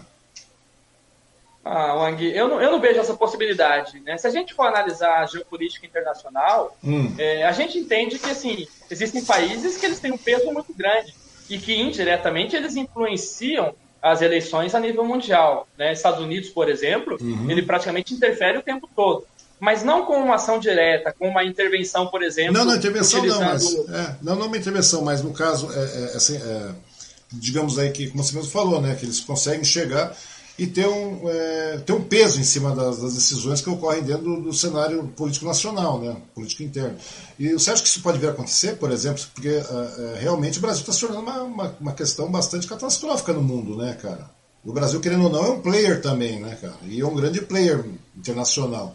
Então, ou seja, se, se o negócio continuar a desandar dessa maneira, você acha que isso aí vai acabar influenciando realmente no, no por exemplo, não sei se, se, se pode a, a, ocorrer uma, uma questão de financeira suficiente mercado financeiro a ponto de, de realmente vir influenciar realmente a questão de 2022? Sim, nesse sentido, sim, né? porque é, nós temos que pensar que o país da forma que está, é, a economia degringolando para o caminho que a gente está indo, isso afeta o interesse de muitas multinacionais, de muitas pessoas poderosas uhum. uh, e de muitas nações, né? É, vamos pensar a Argentina, por exemplo, que, que, é um dos nossos maiores parceiros comerciais, né? Uhum. É, a própria China, que é o nosso maior sim. parceiro comercial. Então, é, esses países podem sim, é, de alguma forma, tentar influenciar a nossa eleição, né? E não está descartado. A geopolítica internacional ela é isso, né? Ela tem essas intervenções, muitas vezes de forma indireta. É, eu não acredito, como eu te falei, numa intervenção direta, né? Através, por exemplo, de uma organização internacional. Mas essa intervenção indireta, Sim. talvez ela aconteça, porque é preciso é, mudar o rumo do que está acontecendo no nosso país, né? Uhum. É, porque senão realmente se torna muito mais complicado você perder um, um player como o Brasil, né? um parceiro como o Brasil, devido à questão de uma pandemia e lógica, inclusive, é, sendo mediada por um delírio né, pessoal do presidente, de mais um bando de fanáticos aí. Por isso que chega a ser bastante interessante. E como é que você vê agora, depois, né, passando esse primeiro ano, a sua visão pessoal, Luciano, como é que você vê o cenário para 2022, cara? O cenário é caótico, né, é, A gente observa, por exemplo, a indústria automobilística, que é o carro-chefe da, da, da nossa economia, né? A indústria automobilística, você vê várias empresas eh, gigantes fechando, indo embora do Brasil, uhum. paralisando a sua, a sua produção. Né? Então, é uma cadeia produtiva importante. A gente vê, por exemplo, é, o setor de construção civil desaquecido, isso também é problemático, né? porque é um setor que puxa a economia, que gera muitos empregos. Então, o cenário não é dos melhores. O Brasil ele vai ter que ter um plano econômico muito bom para se recuperar num curto período e poder gerar emprego e renda. É, e nessa perspectiva, como a gente até conversou um pouquinho aqui já, uhum. é, dentro da política econômica que é colocada por Paulo Guedes, né, dentro da, da o ministro da Economia brasileira, da forma que está sendo direcionada hoje, eu não enxergo, por exemplo, o Brasil gerando emprego, gerando renda, crescendo no, no próximo ano. Eu acho que a gente vai passar por um período de recessão econômica gravíssimo, muito sério nos próximos anos. Né? É. Inclusive, o, a, os, os, próximos candidatos é, ou o próximo presidente do país, ele vai ter muito trabalho nesse sentido, né? E aí a gente vai ficar nessa perspectiva. Eu espero, de verdade, que não aconteça isso no nosso país, porque a gente está o tempo todo, né? É, o Bolsonaro, ele se usa do discurso que o PT destruiu o país, mas é, não faz nada para resolver, né? É um discurso que a direita usa o tempo todo, né?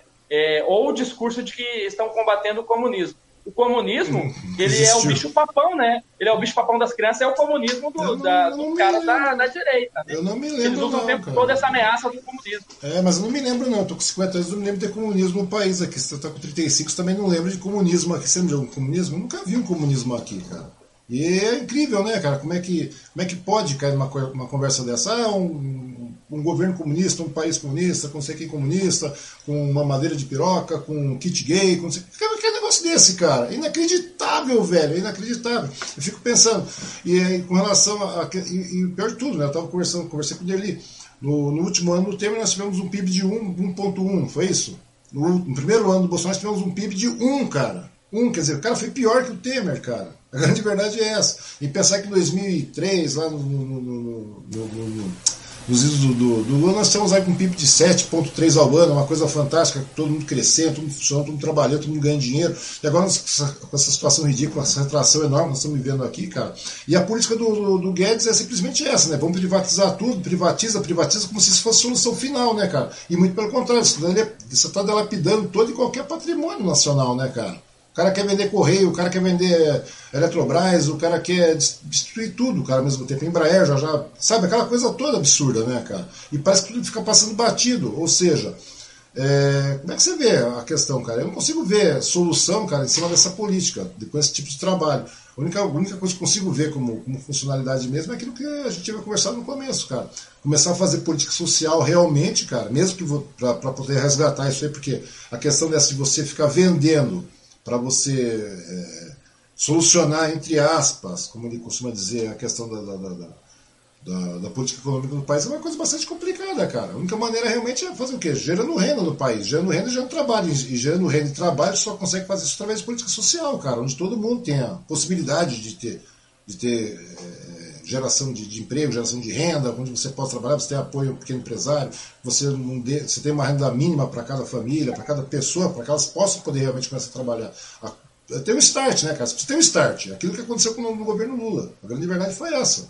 Teve um, o que houve foi realmente um restart com relação a, a, a a questão de Bolsa Família e tudo mais, aquela coisa toda, que hoje agora parece que se deixar acaba sucateando e até isso destrói, né, cara? Já destruíram minha casa, minha vez, destruíram né, uma boa parte de todos os, de todos os programas feitos, programas de saúde, programas sociais, estão sendo destruídos aos poucos, cara. Todo dia tem um, um desgaste, cara. A gente vê hoje, hoje foram os aeroportos, né, que foram vendidos aí, que foram as concessões e tudo mais, não foi isso, cara?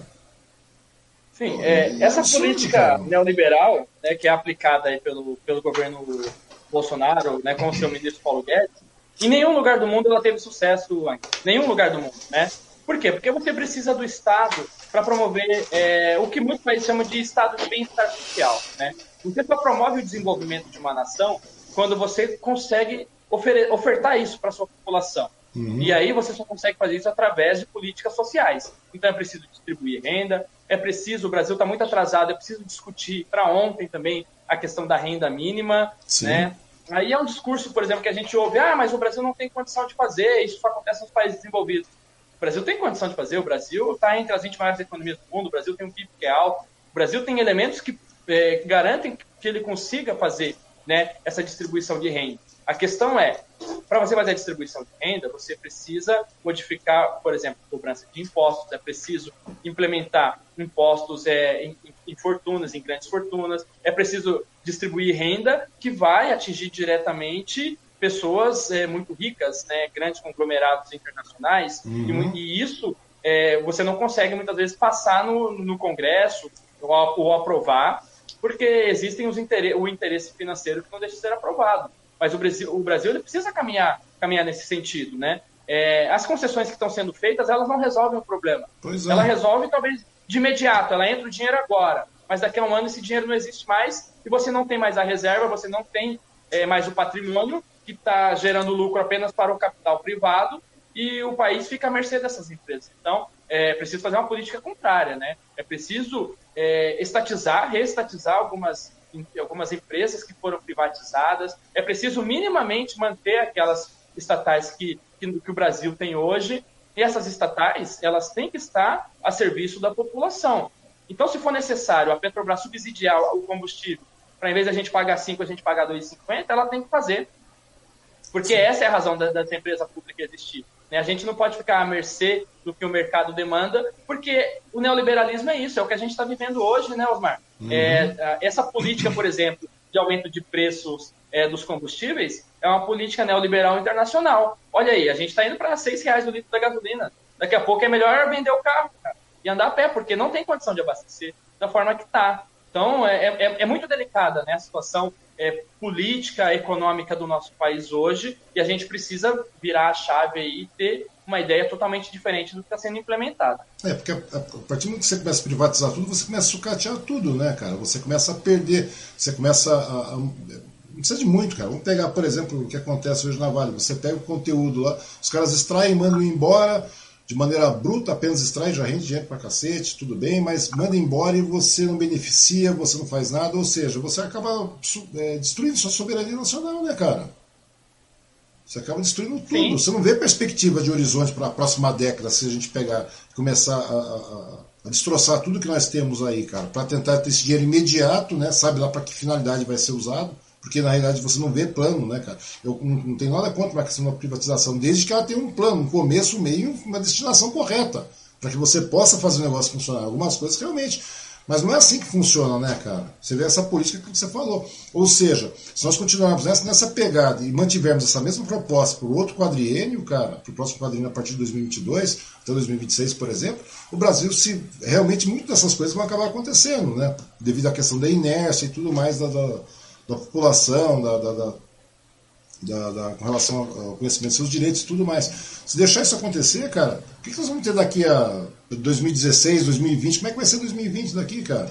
Nós vamos ter um país realmente, literalmente destroçado, né, cara? Porque nós estamos uma, Sim, gente, nós estamos uma política de, tá correndo, destroçamento, né? O Brasil está correndo um risco muito sério de perder o seu parque industrial, né? A gente vê o sucateamento da, da indústria brasileira, né?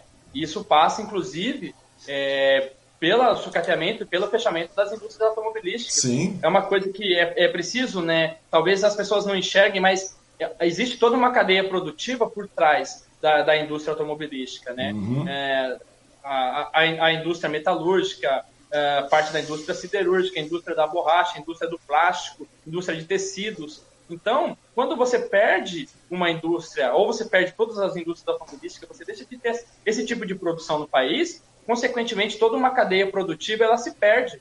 Né? Então, você tem ali a perca de, de muitos empregos, né? É uma, é uma cadeia, por exemplo, a cadeia da indústria automobilística, é uma cadeia produtiva com bons empregos e bons salários. Então, você deixa de ter também o consumo em outros setores porque essas pessoas perderam a sua renda. Então, é uma reação em cadeia que o Brasil corre um risco muito sério nos próximos anos se o Brasil não voltar a fortalecer a sua indústria, se o Brasil é, não conseguir manter né, as indústrias automobilísticas e as outras que estão fechando aí infelizmente, saindo do país. Uhum. E nesse caso aí, ô, ô Luciano, é, eu estava te falando com relação, a gente tivemos um cenário bastante caótico em 2022 e, obviamente, vai, ter uma, vai ser feita uma frente, ou ampla ou não, mas vai ter que ser feita uma frente para combater essa questão toda que nós estamos passando aí, né? Nós estamos é, é, passando por aí. E eu me diz uma coisa como é que você vê a questão de, digamos que em 2022 tem um embate realmente, que vai ter um embate, óbvio, né? não vai ter um primeiro turno descarado como a psicopatia está querendo. Digamos aí que tem um embate aí, cara, e de repente, seja com Lula, seja contra o nome, seja com Bolo, seja com Haddad, seja com Jacques Wagner, seja com quem for. Né? É, nesse, nesse meio tempo, opa, nesse meio tempo aí com relação à questão do, de, uma, de uma derrota uma derrota do Bolsonaro. Né? Perguntei isso para Derli, eu queria saber de ti aí. É com relação, digamos que o Bolsonaro perca essa, essa eleição, né? Vamos supor que perca, descaradamente perca, né? Para um Lula, para um Haddad, para um, um Boulos, seja o que for. É, você acha que tem a possibilidade do cara começar a bater o pé? Porque se o cara, nesse meio tempo, o cara tentou fazer uma armação para tentar trazer o exército e as polícias para perto de si. Você percebeu isso aí? Digamos aí, o, o, Luciano, você acha que de repente pode ter, o, o cara pode tentar fazer um, inflar um golpe, inflar um golpe como o Trump tentou fazer nos Estados Unidos tão logo da, da invasão do Capitólio, aquela coisa toda, de trazer. Você acha que existe a possibilidade de ele começar a bater o pé? Porque o cara ganhou a eleição e o cara já começou a falar que tudo foi, o, foi uma fraude. O cara ganhou porque teve muito, muito, muito, muito, muito voto e não tinha como mentir, como, como negar a, a, a sua eleição. Você vê que o cara, já de cara, o cara já está prevendo que existe uma, uma enorme possibilidade de ser derrubado descaradamente. Se não no primeiro turno, no segundo turno. Como é que você vê essa possibilidade dele chegar e, e, porque ele chegou num determinado tempo, ele fez uma declaração assim de que as coisas poderiam ficar, se houver dúvida sobre os resultados das eleições, tal, as coisas podem piorar muito em Brasília. Lembra que ele foi, o imbecil falou isso? Então, você acha que, é, existe, possi é, você acha que existe a possibilidade de ele fazer essa, é, é, essas ameaças de golpe aí para o final da, da, uma de, de uma derrota da eleição em 2022? Ele vem desde 2018, na verdade, criando esses elementos, né? para um, um, possível golpe né, em caso de derrota eleitoral, tanto em 2018, né, que ele já ameaçava, quanto em 2022. Eu acho que é, essa é uma tática que vai ser utilizada pelo Jair Bolsonaro. Né? Agora, o que a gente tem que observar é o, o apoio que ele tem, né, como vai estar o governo até lá. Hoje, ele não tem o apoio, por exemplo, do Exército para fazer isso. Isso não. ficou muito claro com a saída né, de alguns comandantes né, da, da, da, da, Força Aérea, da Marinha, né, do, do Exército, é, ficou muito claro que ele não tem esse apoio. Eu acho que ele tem mais apoio hoje entre as polícias do que, necessari é, do que propriamente com, a, com o Exército. Só que você tem um problema também, Osmar. É, as, as, polícias elas estão apoiando ainda o, o, o Bolsonaro, mas é, existe come, começa a existir um desgaste também, né? Porque foi prometido muita coisa que não foi cumprida e não, é, não tem como cumprir porque é, ele não é, atua diretamente, né, como, como chefe das polícias, né? Uhum. Ele é o chefe do exército, mas não das polícias. O chefe direto da, das polícias é, é, o executivo estadual, né? Então não há como cumprir muitas das promessas. E o país caminha para uma situação de crise que vai afetar, inclusive, as, os policiais. Vai afetar todo mundo, né? É, talvez não afete, sei lá, os, os grandes bilionários que continuam ganhando dinheiro, mas a maior parte da sua população está sendo afetada hoje pela crise, né? Então, se eu pago seis reais na gasolina, o apoiador do Bolsonaro também está pagando seis reais. E esse cara está ficando insatisfeito, né? Uhum. Então, é, tem que observar esses elementos, né? Ele não vai tentar dar um golpe de Estado se ele não tiver apoio para isso. Mas que ele vai fazer um barulho caso perca a eleição, eu não tenho dúvida. Ele já está criando esses elementos para poder criar uma possível desculpa, né? Ele fala a todo instante da questão da, da justiça eleitoral, de que é, o sistema de urna eletrônica permite fraudes, embora ele nunca apresente nenhuma prova quanto a isso, Sim. mas que esse sistema permite fraudes. Então ele cria esses elementos o tempo todo, né, para ficar aí flertando com o fascismo e ameaçando a democracia. Acho é. que essa é uma possibilidade real. Então, porque na realidade, é, vamos, é, o pessoal ainda falando para mim de vez em quando, ah, porque nós somos aí, foi eleito com 57 milhões, etc. Porra, mas vamos ser pé no chão também. O cara, tudo bem, o cara foi eleito com 57 milhões, mas na verdade teve uma votação expressivíssima, né, cara? Talvez acho que uma, uma falta de, de, estratégia do PT, da oposição com relação à construção do, do Haddad também. Mas o Haddad tem uma votação expressivíssima, né, cara? 40 e tantos milhões de votos. Nós tivemos um número de, de, de pessoas que. de abstenções gigantes também, de brancos e nulos, etc., que equiparava praticamente a, a, um terço, né, cara? Ou seja, o Bolsonaro, na, na, época da eleição, ele tinha um terço do eleitorado, digamos assim. Hoje o cara deve ter o quê? Uns 20% do eleitorado? Ou seja, fica bem difícil, é. né? E daí o cara tenta maquinar criar em cima da opinião pública, em cima desses 20% que vivem em cima de, de, de, fake news, que vivem em cima de internet, que vivem em cima da, desse pessoal meio psicótico, Paulo Gogos, esse pessoal mais doente que você deve ter visto, o povo berrando pela rua. Né? É, e a gente vê, né, tentar construir, por exemplo, que nem no caso da, da, da, Bahia, né, que teve um soldado lá que acabou surtando, acabou dando tiro pro ar, falando um monte de besteira, etc. Daí foi, teve a negociação com o BOP lá do pessoal da Bahia, lá em Salvador, o cara meteu, os caras, o cara foi atirar contra a polícia, nesse meio tempo aí a polícia revidou, matou o cara, daí vem a Bia esses mais um, bando de outros deputados psicopatas chamando o cara de herói, etc. Então trazer a polícia, cara, para si. É uma coisa, é uma coisa bastante fraca, né? Porque a, a, polícia, a polícia no geral, a, a, as polícias militares parece que são mais, como você falou, elas não, elas não têm são mais suscetíveis, talvez, me parece. Isso aí é o que eles estão tentando fazer agora com relação a isso, porque com relação à questão do Exército, o Exército já deu aquela debandada, o Exército não, desculpe, as Forças Armadas, daí o cara queria a cabeça do comandante do Exército, daí o ministro da Defesa abriu mão e todo mundo abriu mão junto com o ministro da Defesa, né? Ou seja, o cara, o cara foi lá buscar a lã e acabou voltando tosquiado, né? Foi de verdade. Né? Só que a imagem continua sendo essa, né, cara? O cara inverte a situação. E o problema maior aí é que não te falei. Então eu não sei se é uma questão de, de estratégia, é, dar continuidade à pandemia para que as, as pessoas é, realmente de bem é, tentem se preservar, etc. tudo mais, para que, que ele possa ter uma, um fortalecimento lá para o final do ano, cara, no próximo, próximo ano, próximo, próximo período de 2022. Ou seja, o negócio vai ficar bastante complicado, né, cara? Porque se o cara começar, porque qualquer coisa que acontece, o cara vai lá e tenta comprar o Centrão. Beleza, o cara foi lá e comprou parte do Centrão. Uma boa parte do Centrão, etc, com as emendas tudo mais, já cedeu cargo, um monte de coisa. Mas mesmo assim o cara fica andando pianinho lá, né, cara? Porque a pressão popular está bastante grande. Querendo ou não, sai Rodrigo Maia, mas ainda tem lá 70 processos de impeachment que está sentado, que o, que o Lira está sentado. Quer dizer, sai o presidente, mas continuam os processos ali, né, cara? Ou seja, dependendo da, da questão, onde começar, se porventura houver uma pressão popular, uma, uma, uma, pressão do empresariado, obviamente, de novo, o Centrão vai fazer uma pressão em cima do Bolsonaro, que é uma coisa óbvia, como o Lira fez dias atrás, né? seja num teatro, tudo mais, mas querendo ou não, soa muito mal, pode ser até um teatro, mas soa muito mal na opinião pública isso aí, não é verdade? Então, ou seja, eu não sei não, cara. Eu acho que daí, porque toda vez que o cara ele, qualquer coisa que acontece, que, que ele se sente pressionado, ele chega lá e dá uns berrinhos, tipo, acabou, porra, acabou, porra, lembra disso? É mais ou menos isso. Daí eu fico pensando, até quanto isso aí pode ser bravata, né, cara? Pra, pra até 2022, porque o, é, é, é, a olhos vistos é que o negócio está sendo dizimado, está derretendo, né? Está sendo dizimado, desintegrando. Quer dizer, aquela. A, a, aquela coisa lúdica do Bolsonaro, aquele mito, né, aquela coisa fantástica, está sendo destroçada dia após dia também. Na mesma, e ele continua, e, em contrapartida, o cara continua é, inflando novamente essa, essa, essa política de, de, de, ódio que ele tem nesses gabinetes do ódio, essa indústria de fake news aí, para tentar fazer uma reversão disso aí. Ou seja, 2022 vai ser um período bastante complicado mesmo, né, cara? Principalmente no, no que tange a questão da eleição. Você acha que vai ter. Chega, nós vamos chegar a alguma alguma questão com relação a esse, bolsonarismo extremo, vamos chegar a, a, realmente chegar a vias de fato, muitas vezes na rua aí, cara, nesse período de 2022, porque eu não sei, cara, tô achando que daqui a pouco vai ter uma guerra na rua aí, em 2022, com relação a isso. Porque 20% de eleitorado batendo boca também é um número bastante considerável, né, cara?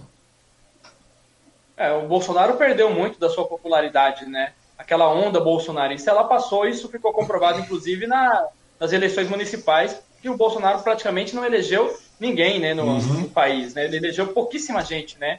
É, e o, o, apoio do Bolsonaro, inclusive, tirou muitos votos, né? Brasil afora. Então a onda bolsonarista passou, mas o chamado núcleo duro, né? Aqueles apoiadores fiéis, eles continuam, né? Com, com o Bolsonaro. E aí, e aí tem sim, né? A gente também não pode negar que ele tem uma parcela significativa da população do seu lado, né? É, os caminhoneiros, uma parcela significativa dos caminhoneiros, é, os policiais militares é, em praticamente todo o país, né? Então ele tem alguns setores aí que, que, que estão nesse apoio. É, se pode acontecer problemas nas ruas, acho que pode, né? A gente está com os nervos muito, muito acirrados, né? A questão é. da, da, polarização, ela é, ela é muito intensa no, no país hoje, né? Então é preciso se tomar muito cuidado com isso. Mas é, isso também, assim, a gente não pode abrir mão de pressionar o Bolsonaro, abrir mão uhum. da luta pra, por conta desse risco. Né? Ah, não, é preciso eu... cada vez mais a gente ocupar os espaços, é preciso cada vez mais estar próximo da classe, próximo dos trabalhadores, nos movimentos sociais, para fortalecer essa luta anti-Bolsonaro. Né? É, eu acho que, é, que é, isso é ponto pacífico, né? E qualquer pessoa que tenha coerência, independente do posicionamento político, né? Obviamente, como foi citado por você e as pessoas que me conhecem sabem que eu me posiciono como esquerda, eu sou filiado ao PSOL, mas mesmo aquelas pessoas que não são, é, se declaram de esquerda, mas que são pessoas é, minimamente coerentes, isso é um ponto pacífico que todos querem derrotar o Bolsonaro, né? Então, acho que esse que tem que ser o caminho para 2022. Então, pois é, isso aí vai acabar acontecendo naturalmente, né? Essa junção de pessoas aí, sejam da esquerda, ou sejam pessoas que pensam de maneira espontânea e livre, cara, vão acabar de maneira livre, racional e lógica, né, digamos assim. Isso aí, obviamente, caminha para uma derrocada bolsonarista. Porém, esse núcleo duro, é que eu te falei, é, uma, é uma, é um eleitorado considerável, um número considerável de pessoas, e por parte deles talvez haja um, um, enfrentamento, cara. Eu começo a visualizar até esse cenário em 2022, cara, principalmente com esses discursos que o cara pregou desde 2018. Não é verdade, cara? Então você vai ter quatro anos de discurso salgado, mentiroso, fascista, genocida, negacionista, canalha, bandido, entendeu? Porque é um discurso de bandido isso aí, entendeu? Então, ou seja, vai começar a inflar e vai trazer esses 20% do eleitorado para talvez um embate, cara. Eu consigo ver até, não digo nem 20%, mas uma boa parte desses 20% vão estar no embate. Aí é uma coisa bastante complicada. E, ou seja, mas isso aí também não tira em, em nada a questão de, de você é, ter um, a, a, esquerda ou a oposição ter um desânimo com relação ao enfrentamento ao bolsonarismo, cara. Isso é uma coisa que tem que acontecer com frequência e diariamente, tanto que aí é uma coisa que a gente está falando, né? Eu conversei com você. Ah, Wang, mas até chegou um pessoal aqui e falou: Ah, mas você está fazendo uma semana do, do PSOL? Eu falei: Não, não é uma semana do PSOL, mas cada um tem que fazer a sua parte, cara. Tem que trazer as pessoas para questionar, velho. Você tem que fazer, trazer as pessoas para compreender, para conversar. Porque parece, cara, que as pessoas só estão sentindo. Infelizmente, as pessoas não, não, se ligaram no preço da gasolina a 6 reais, o botijão de gás a 100 pau, o pessoal não, não ligou uma lata de óleo custando 10 reais praticamente. Quer dizer, eu acho que o negócio ainda está muito pouco. Ou seja, depois as pessoas falam, hoje nós temos aí morrendo 4 mil pessoas por dia. Será que tem que morrer mais, tem que suar mais, tem que doer mais no bolso, tem que doer mais na família, doer mais é, você ter, sabe, ter, ter, ter sua família destroçada, sabe, você ter empresas quebrando, você estar tá num desemprego desgraçado, uma questão de pobreza terrível, para que você possa, para que o brasileiro possa sentir na pele, porque parece que foi isso que nós tínhamos aí 50, desses 50 e tantos milhões de votos aí, cara, o cara não tem mais esse eleitorado. Mas esse eleitorado só mudou a partir do momento que começou a sentir na pele, na questão econômica e agora na questão da pandemia. Ou seja, tende muito a diminuir também esse eleitorado, esse, esse núcleo do, do Bolsonaro de 20% até 2022, não dá? É, vamos acreditar que sim, né? É, até porque, como você colocou, a questão social ela pesa muito, né? É, e mesmo aquela pessoa que ainda apoia o Bolsonaro, mas que ela, ela precisa analisar e começar a entender né, o que, que acontece com a nossa economia. O custo de vida está muito alto, né, Osmar? Tá você vai no mercado, cara. com 100 reais, você sai com duas sacolinhas. Um óleo, como você colocou, um óleo de soja 7, 8 reais. É. Então, assim, tá difícil para todo mundo, para o pequeno empreendedor. É, para o assalariado é muito pior, porque os, os impostos incidem mais sobre ele, o custo de vida para ele se torna ainda mais pesado. Então, a gente precisa pensar na, numa mudança. Até quando essa população vai continuar apoiando um presidente que só fala a bobagem o tempo todo, que ameaça as pessoas, que ameaça a democracia, né, que nega a existência de, de, um, de uma pandemia, né, que é, apoia torturadores. Então, pois assim, é, é preciso. É, é preciso, é, da mesma forma que houve um surto de ignorância no país nos últimos anos, né? E as pessoas acham legal, acham normal ser ignorante, e muitas pessoas, inclusive, usam isso como discurso, né? Ah, o cara não foi racista, ele é assim mesmo, é o jeito não, dele. Não, é que eu te falei, né? é, acho que é o tiozão Ele falou, mas não foi por mal. Ah, o, ah, o Bolsonaro ele é chucro, é o jeito dele, ele é verdadeiro, mas ele é uma boa pessoa, né? Então, assim, há um culto à ignorância no país, né? E da mesma forma que surgiu esse culto à ignorância, esse surto de ignorância, a gente torce para que ocorra o contrário também que as pessoas voltem a valorizar a ciência, né? Passando esse momento de pandemia, que as pessoas analisem a importância da ciência, a importância da cultura, e a gente tenha um surto de, de, de pessoas Sanidade, que adoram né? a cultura, né? passar a, a, valorizar de novo o sábio, o inteligente, o cara que pensa, né? Pois é, mas é isso que eu estou falando. Então, só que também cabe a parte, cabe a nossa parte também chegar e começar a correr atrás, né? Começar a fazer pressão e começar a mostrar que lado está errado. Porque muitas pessoas, ah, tá ruim e a pessoa acaba deixando e acaba sendo levado para essa maré. Porque foi essa maré que acabou elegendo o Bolsonaro, né, cara? Nem todo mundo. Precisa de muito, cara. Chegou esses atrás, nós tivemos aí um movimento aí no, no no, em frente ao tiro de guerra, um bando de cara pulando, pedindo ditadura, intervenção militar com o Bolsonaro no poder. Você lembra disso, cara? Aquela psicopatia. Chegou lá perguntando, não, mas por que você quer ditadura? Eu quero ditadura com democracia. Caralho, velho, não dá pra ter isso, mano. Por quê? Ah, uma, uma democracia de esquerda. Não existe isso, velho. É uma coisa complicada. Ou seja, tem que começar a fazer frente, começar a falar, mesmo que seja de uma maneira bastante. Ninguém é dono da verdade, né, cara? Mas. Só que eu, é simples, eu tô indo pela lógica de que realmente está incomodando muito, cara a gente chega uma hora que você não consegue, eu não consigo vislumbrar daqui a três meses como é que vai ser o cenário daqui a três meses. De verdade. É uma coisa bastante complicada. Se eu, cara, você trabalha, corre, atrás, faz, faz que eu não consigo visualizar, imagina o pessoal de maior vulnerabilidade. É uma coisa complicadíssima, cara. Né? Você vê pessoas passando fome de maneira gritante. Agora o negócio está ficando bravo mesmo, cara. Eu nunca vi um número de pessoas passando fome da maneira como está aqui, cara. Até a gente vai começar a voltar a fazer ação solidária, porque não dá, cara. É uma coisa bastante complicada. Inclusive o Deli falou isso, né? Que deveria ter uma. Os gestores municipais deveriam nortear uma, uma campanha de arrecadação para fazer uma distribuição e para minimizar esse estrago, cara. Porque se depender realmente do, do, do, governo federal, dos governos estaduais, cara, a gente vai para o saco, literalmente falando. Porque não tem como você combater uma pandemia com um auxílio de 150 reais, uma sabotagem chamada de auxílio de 150 reais, 250 reais, 370 reais, durante quatro míseros meses, que a pessoa não tem acesso a esse dinheiro, não tem nada. E, meu, vai ser uma pandemia que nós vamos estar combatendo até meados de 2022. É uma coisa complicada. Bom, deixa eu ver aqui. Tem o Marcos Cavu que está falando que gostou do termo bostejo, mas é verdade mesmo, é um bostejo, o cara só bosteja, o cara não fala. E também está querendo dar os parabéns pela, pelo dia dos jornalistas, né? E dar parabéns pela plataforma. Obrigado aí. A Josiane Ribeiro dando os parabéns. Agora pede generosidade e o Cavuco ainda fala: se nesse momento a classe trabalhadora não entendeu que a luta é de classe, aí fica difícil. E é verdade mesmo, né? É uma coisa, chega uma hora que tem que entender.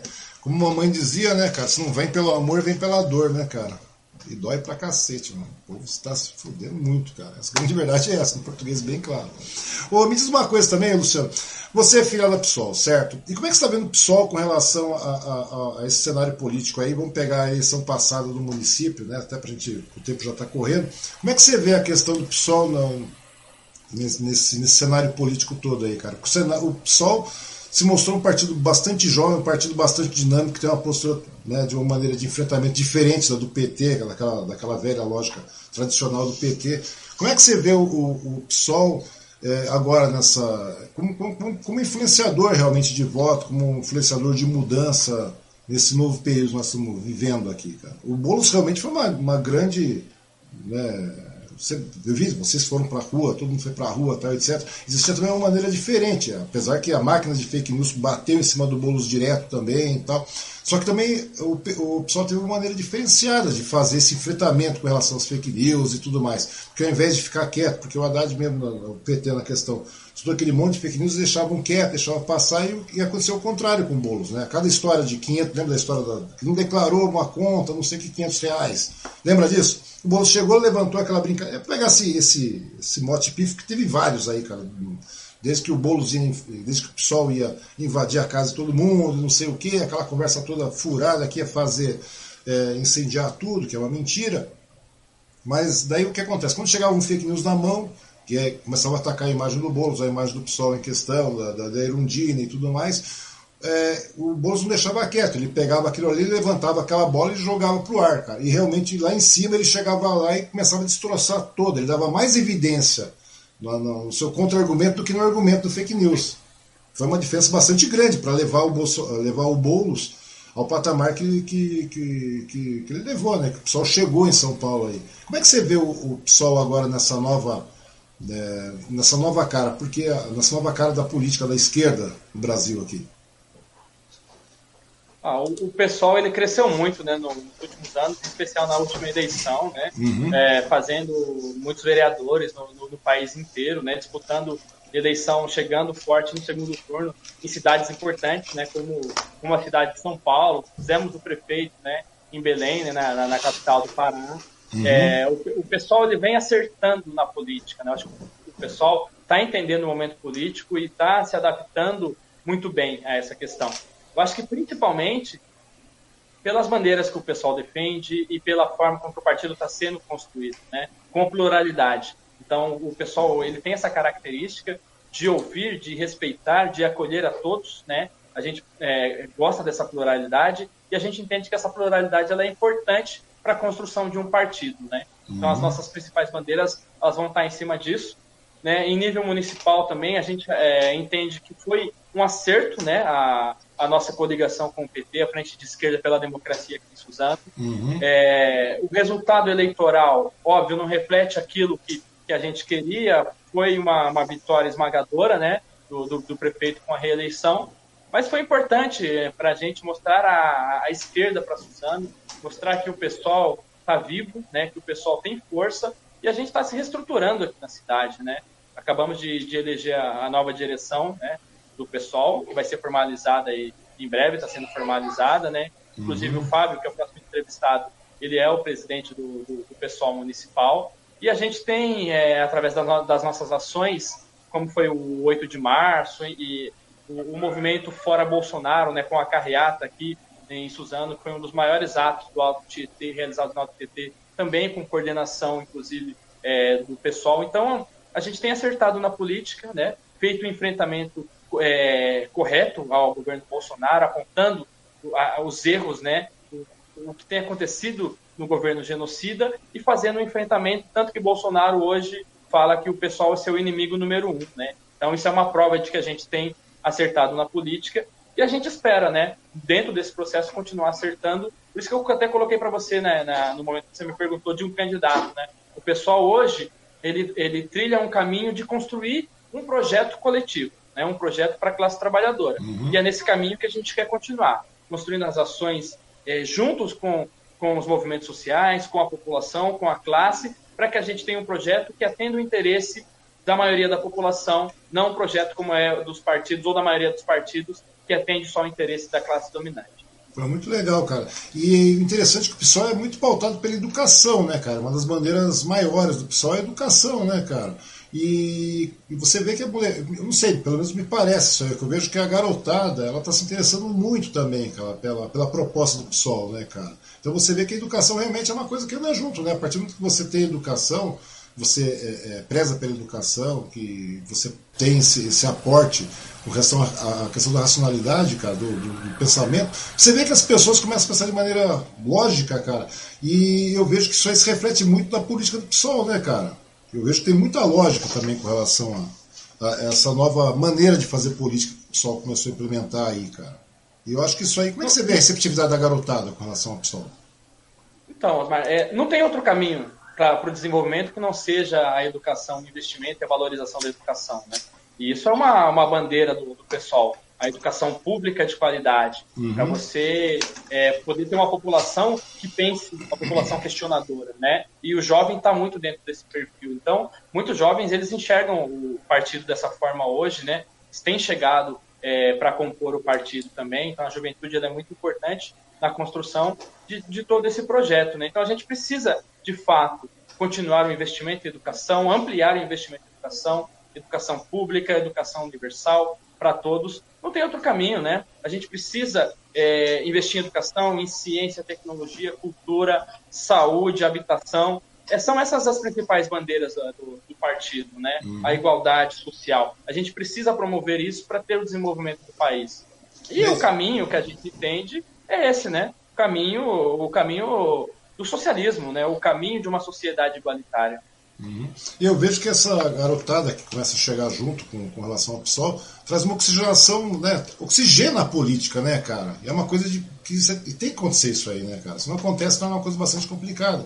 Eu acho que muitas vezes as pessoas. Que, você já vê o descontentamento da garotada, você já vê o descontentamento dessas novas gerações aí, só que eles querem. É, é bem diferente do que, do que 2013, quando teve aquele levante com relação ao movimento do passe livre, aquela coisa. A garotada acorda nervosa em alguns aspectos aí, cara, mas ela tá descontente, mas acontece que ela não é, ela não quer levantar, sair, ah, eu tô bravo e vocês, vocês chutando, etc.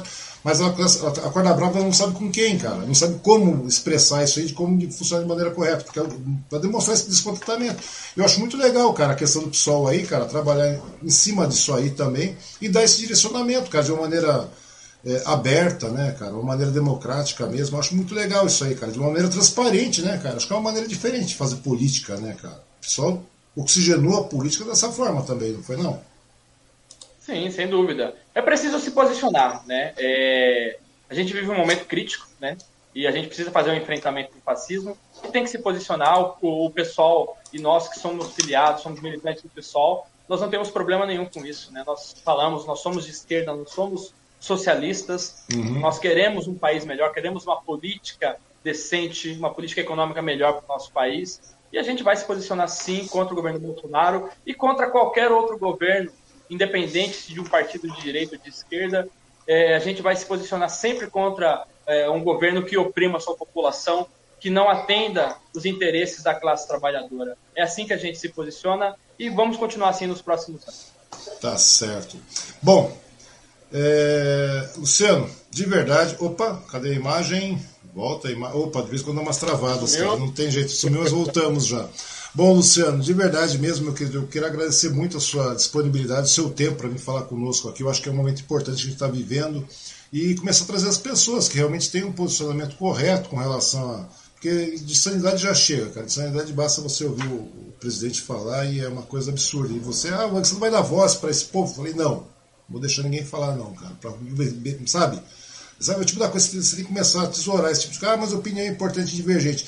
O debate de divergência é uma coisa, cara. Agora, de forma insana, não tem como. A grande verdade é essa. Eu acho que tudo existe dentro do, do, do palpável, do, do debate, daquilo que pode ser argumentado, contra-argumentado, mas em determinados momentos não dá, cara. Então você tem que trazer realmente, começar a trazer as pessoas que pensam, as pessoas que realmente podem fazer diferença no nosso dia a dia, no nosso município, no nosso estado, no nosso país, cara.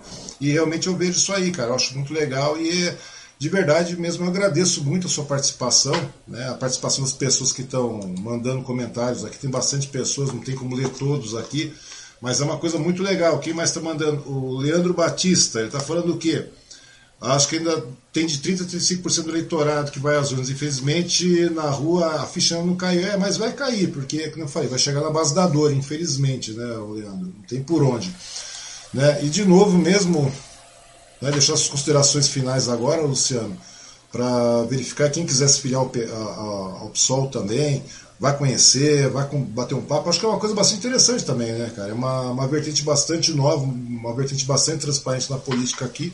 E eu acho que vale a pena conhecer, né, cara? Você deixar de cair. Vai conhecer todo mundo, cara. A grande verdade é essa, não é verdade? Vai lá, conhece, vai conhecer as propostas, vai conhecer como é que funciona a linha de raciocínio, porque não é uma questão de partido, é uma questão de, de raciocínio lógico, né, cara? Você concorda comigo? Sim, sem dúvida. É, eu gostaria, Osmar, de, de agradecer né, o convite, o espaço para a gente dialogar. É, eu penso parecido com você, é, acho que a gente cometeu um erro nos últimos anos, que foi dar espaço, inclusive nas nossas redes sociais, para racista, para homofóbico, para machista, para fascista, né, para esses caras falarem. A gente deu voz para esses caras, isso foi um erro. Né? É, a gente não pode aceitar é, que uma pessoa com sua opinião, opinião é, embasada em nada, é, conteste ciência, né? Então isso, isso não é debate, né? O debate ele tem que ser um debate de ciência contra ciência, é, um debate de boas ideias, né? Então nesse sentido eu agradeço aí o espaço para que a gente pudesse dialogar. É, mandar um abraço aí para quem está nos acompanhando, né? Você citou aí algumas pessoas, o Cavuco, né? Um companheiro nosso aí da militante da, da APOSP, abração Cabu, ah, você citou a Gessiane, Fábio, eh, Leandro, né, a Janaína, Isso. abraço para todos. Eu vi aqui também no, na, pelo YouTube, algumas pessoas também comentaram sim, aqui. Sim, então, um abraço para eles. Letícia, Aline, a Cida, que é companheira nossa também, agora da direção municipal do Sol, o Péricles e, e a Paloma Assunção, né, que foram meus foram alunos meus lá da, região de Palmeiras, é, né? hoje são grandes amigos. A gente compartilha muita informação aí, inclusive num, num grupo de, de, leituras que a gente tem. Então, deixar um abraço para todo mundo aí que, que acompanhou né, essa entrevista. foi um pouquinho longa, né? Acabou é, indicando um a. Não, mas, mas, mas, mas, mas, é, mas é legal, cara. A ideia é tem que ter conversado, né? Mas é legal, cara, porque de repente você começa a mostrar algumas coisas que a galera começa a passar batido. E muitas vezes, como eu te falei, é, volta a bela história do Schindler, né? Que a gente estava conversando. De repente você tem aí uma live com tem 100, 200, 300 pessoas no view aí no, no decorrer da semana, mais, porque é diferente, né, cara? um bate-papo tranquilo, e as pessoas vão vendo isso aí, cara. Você tem 200, 300 pessoas, para fazer os cortes agora, para elencar uns trechos mais curtos aí, menores, porque ficam mais práticos de serem vistos, etc. E despertar isso para que a pessoa veja o restante da sua linha de raciocínio. E a partir do que você faz isso, você consegue tirar dois, três, quatro, cinco, seis pessoas, seja qual for a sua contribuição para acabar com esse tipo de, de, raciocínio fascista, doida, neonazista, essa coisa louca que está começando a impetrar novamente, cara, do nada, é uma coisa absurda. Se deixar, o negócio começa a correr e começa, o negócio começa a tomar corpo, cara. É uma coisa realmente complicada. E aquilo que a gente estava falando. E é, vamos dar voz para doido. Não, não vamos dar voz para doido, não vamos ficar batendo pau para doido dançar, cara. Porque na realidade, nesses últimos anos aí, tão logo da, da, da da, reeleição da Dilma, com relação, a Bolso, com relação à possibilidade do Aécio ter se tornado presidente, cara, o que aconteceu? Bolsonaro acabou vendo isso e acabou tendo palco para todo mundo. Era Super Pop, era CQC, eram seus programas menores em escala de rede nacional. Você imagina como é que se difunde uma desgraça dessa, cara? Um raciocínio lógico desse. Se você dá, continua dando vazão, dando voz a esse tipo de coisa, cara, você está perpetuando a desgraça. Apenas isso. Está atrasando em muito a evolução, cara. Não é verdade? Está trazendo em muito, você está criando um retrocesso gigantesco, cara. E de verdade, cara, minha intenção não é essa. Minha intenção é trazer as pessoas que realmente pensam. Todo dia eu levo pedrada, vou escrever qualquer coisa, levo pedrada. Chegou um cara, cara, eu não posso, não posso nem deixar de falar isso. Cadê o, o animal? O cara chegou e falou umas coisas, cara, que me. O cara chegou para mim descaradamente, Luciano. Cadê o cara, velho? Eu tenho que falar disso aqui que não, é inacreditável, cara. Que eu li isso aqui eu não acreditei. Onde que tá o negócio, cara? O cara chegou para mim e falou que eu tenho muito ódio. Cadê o cara? Não tenho ódio, velho. Você pode ver, cara. Você deve me acompanhar de vez em quando aí. Onde que tá o raciocínio do rapaz? O rapaz é inacreditável, cara. Eu nunca imaginei que o cara fosse pensar dessa maneira, mas o cara falou dessa forma. Onde é que tá? Onde é que tá? Onde é que tá? Vou descer mais um pouquinho aqui, cara. O cara chegou para mim e falou: "Para que tanto ódio no seu coração, Ang? Para que tanta tanta versão? Onde é que tá aqui? Pra que, onde que tá? Dessa aqui mais um pouquinho. Tava na minha frente isso aqui, cara. Eu achei um absurdo. Falei, vou até comentar, porque eu achei gritante o que o cara falou, cara. O cara falou que eu tenho muito ódio, que não deveria é, manter esse ódio no meu coração. Cadê? Ah, tá aqui. Aí o cara chegou, tá, eu comentei com relação à questão da, do número de mortes, de óbitos aqui no Brasil, né, Luciano? Que é uma coisa absurda, tipo, que, que a gente fez de errado, né? Porque vermectina e cloroquina não faltaram, né, cara? Nós temos aí hoje, totalizando os 10 países, elencando os 10 países com morte aí, nós somos nós, nós sozinhos matamos 9, né, cara? Nós matamos todo mundo. Daí, enquanto em 10, 9 países aí você tem um, um óbito de 3.900 pessoas, só nós tivemos 4.211 no último período, cara. Daí o cara chega para mim e fala: Wang do céu, rapaz, não sei de onde vem tanto ódio, rancor, essa insanidade esquerdista em você, cara. É, você não vira a página. País como o Brasil não precisa de politicagem sem pé nem cabeça, a qual você prega na sua página todos os dias. Você é muito mais culto que isso, é verdade. Deixe a política de lado e faça pelo Brasil. Afinal, até onde sei, você não tem nenhuma teta que mamava na política ou dinheiro público que Bolsonaro tirou, não é mesmo? Dá uma olhadinha de raciocínio, cara. Daí você responde pro cara que fazer pelo Brasil nesse momento, cara, na realidade é você é, enxergar as coisas como elas estão sendo, como estão acontecendo, cara, como elas são. E a propósito, né, cara, você conseguir ver as coisas de forma clara como estão, tem nada a ver de insano. Insanidade é você não querer ver as coisas, cara. É complicado, né, Luciano? É uma coisa complicada, velho. É uma coisa realmente complicada. Se a gente não, não chamar as pessoas para conversar e parar de dar voz para esse povo, cara, a gente vai continuar nesse eterno 7x1, sei lá quando, velho. É, já, já passou do 7x1, né? É, infelizmente, cara. né, os maré. E as pessoas não, eles não querem entender, né? 4 mil pessoas mortas por dia pois é muita é, coisa, é não é normal isso. Né? É e aí é, vem com um discurso que a esquerda torce contra, que não deixa o presidente governar. Cara, a gente, enquanto estiver fazendo cagada, enquanto tiver com essa política negacionista, genocida, a gente vai continuar batendo em cima, porque a gente quer mudança, a gente quer melhoria, né? É, sempre com, eles, são, eles sempre com o mesmo discurso, né, Osmar?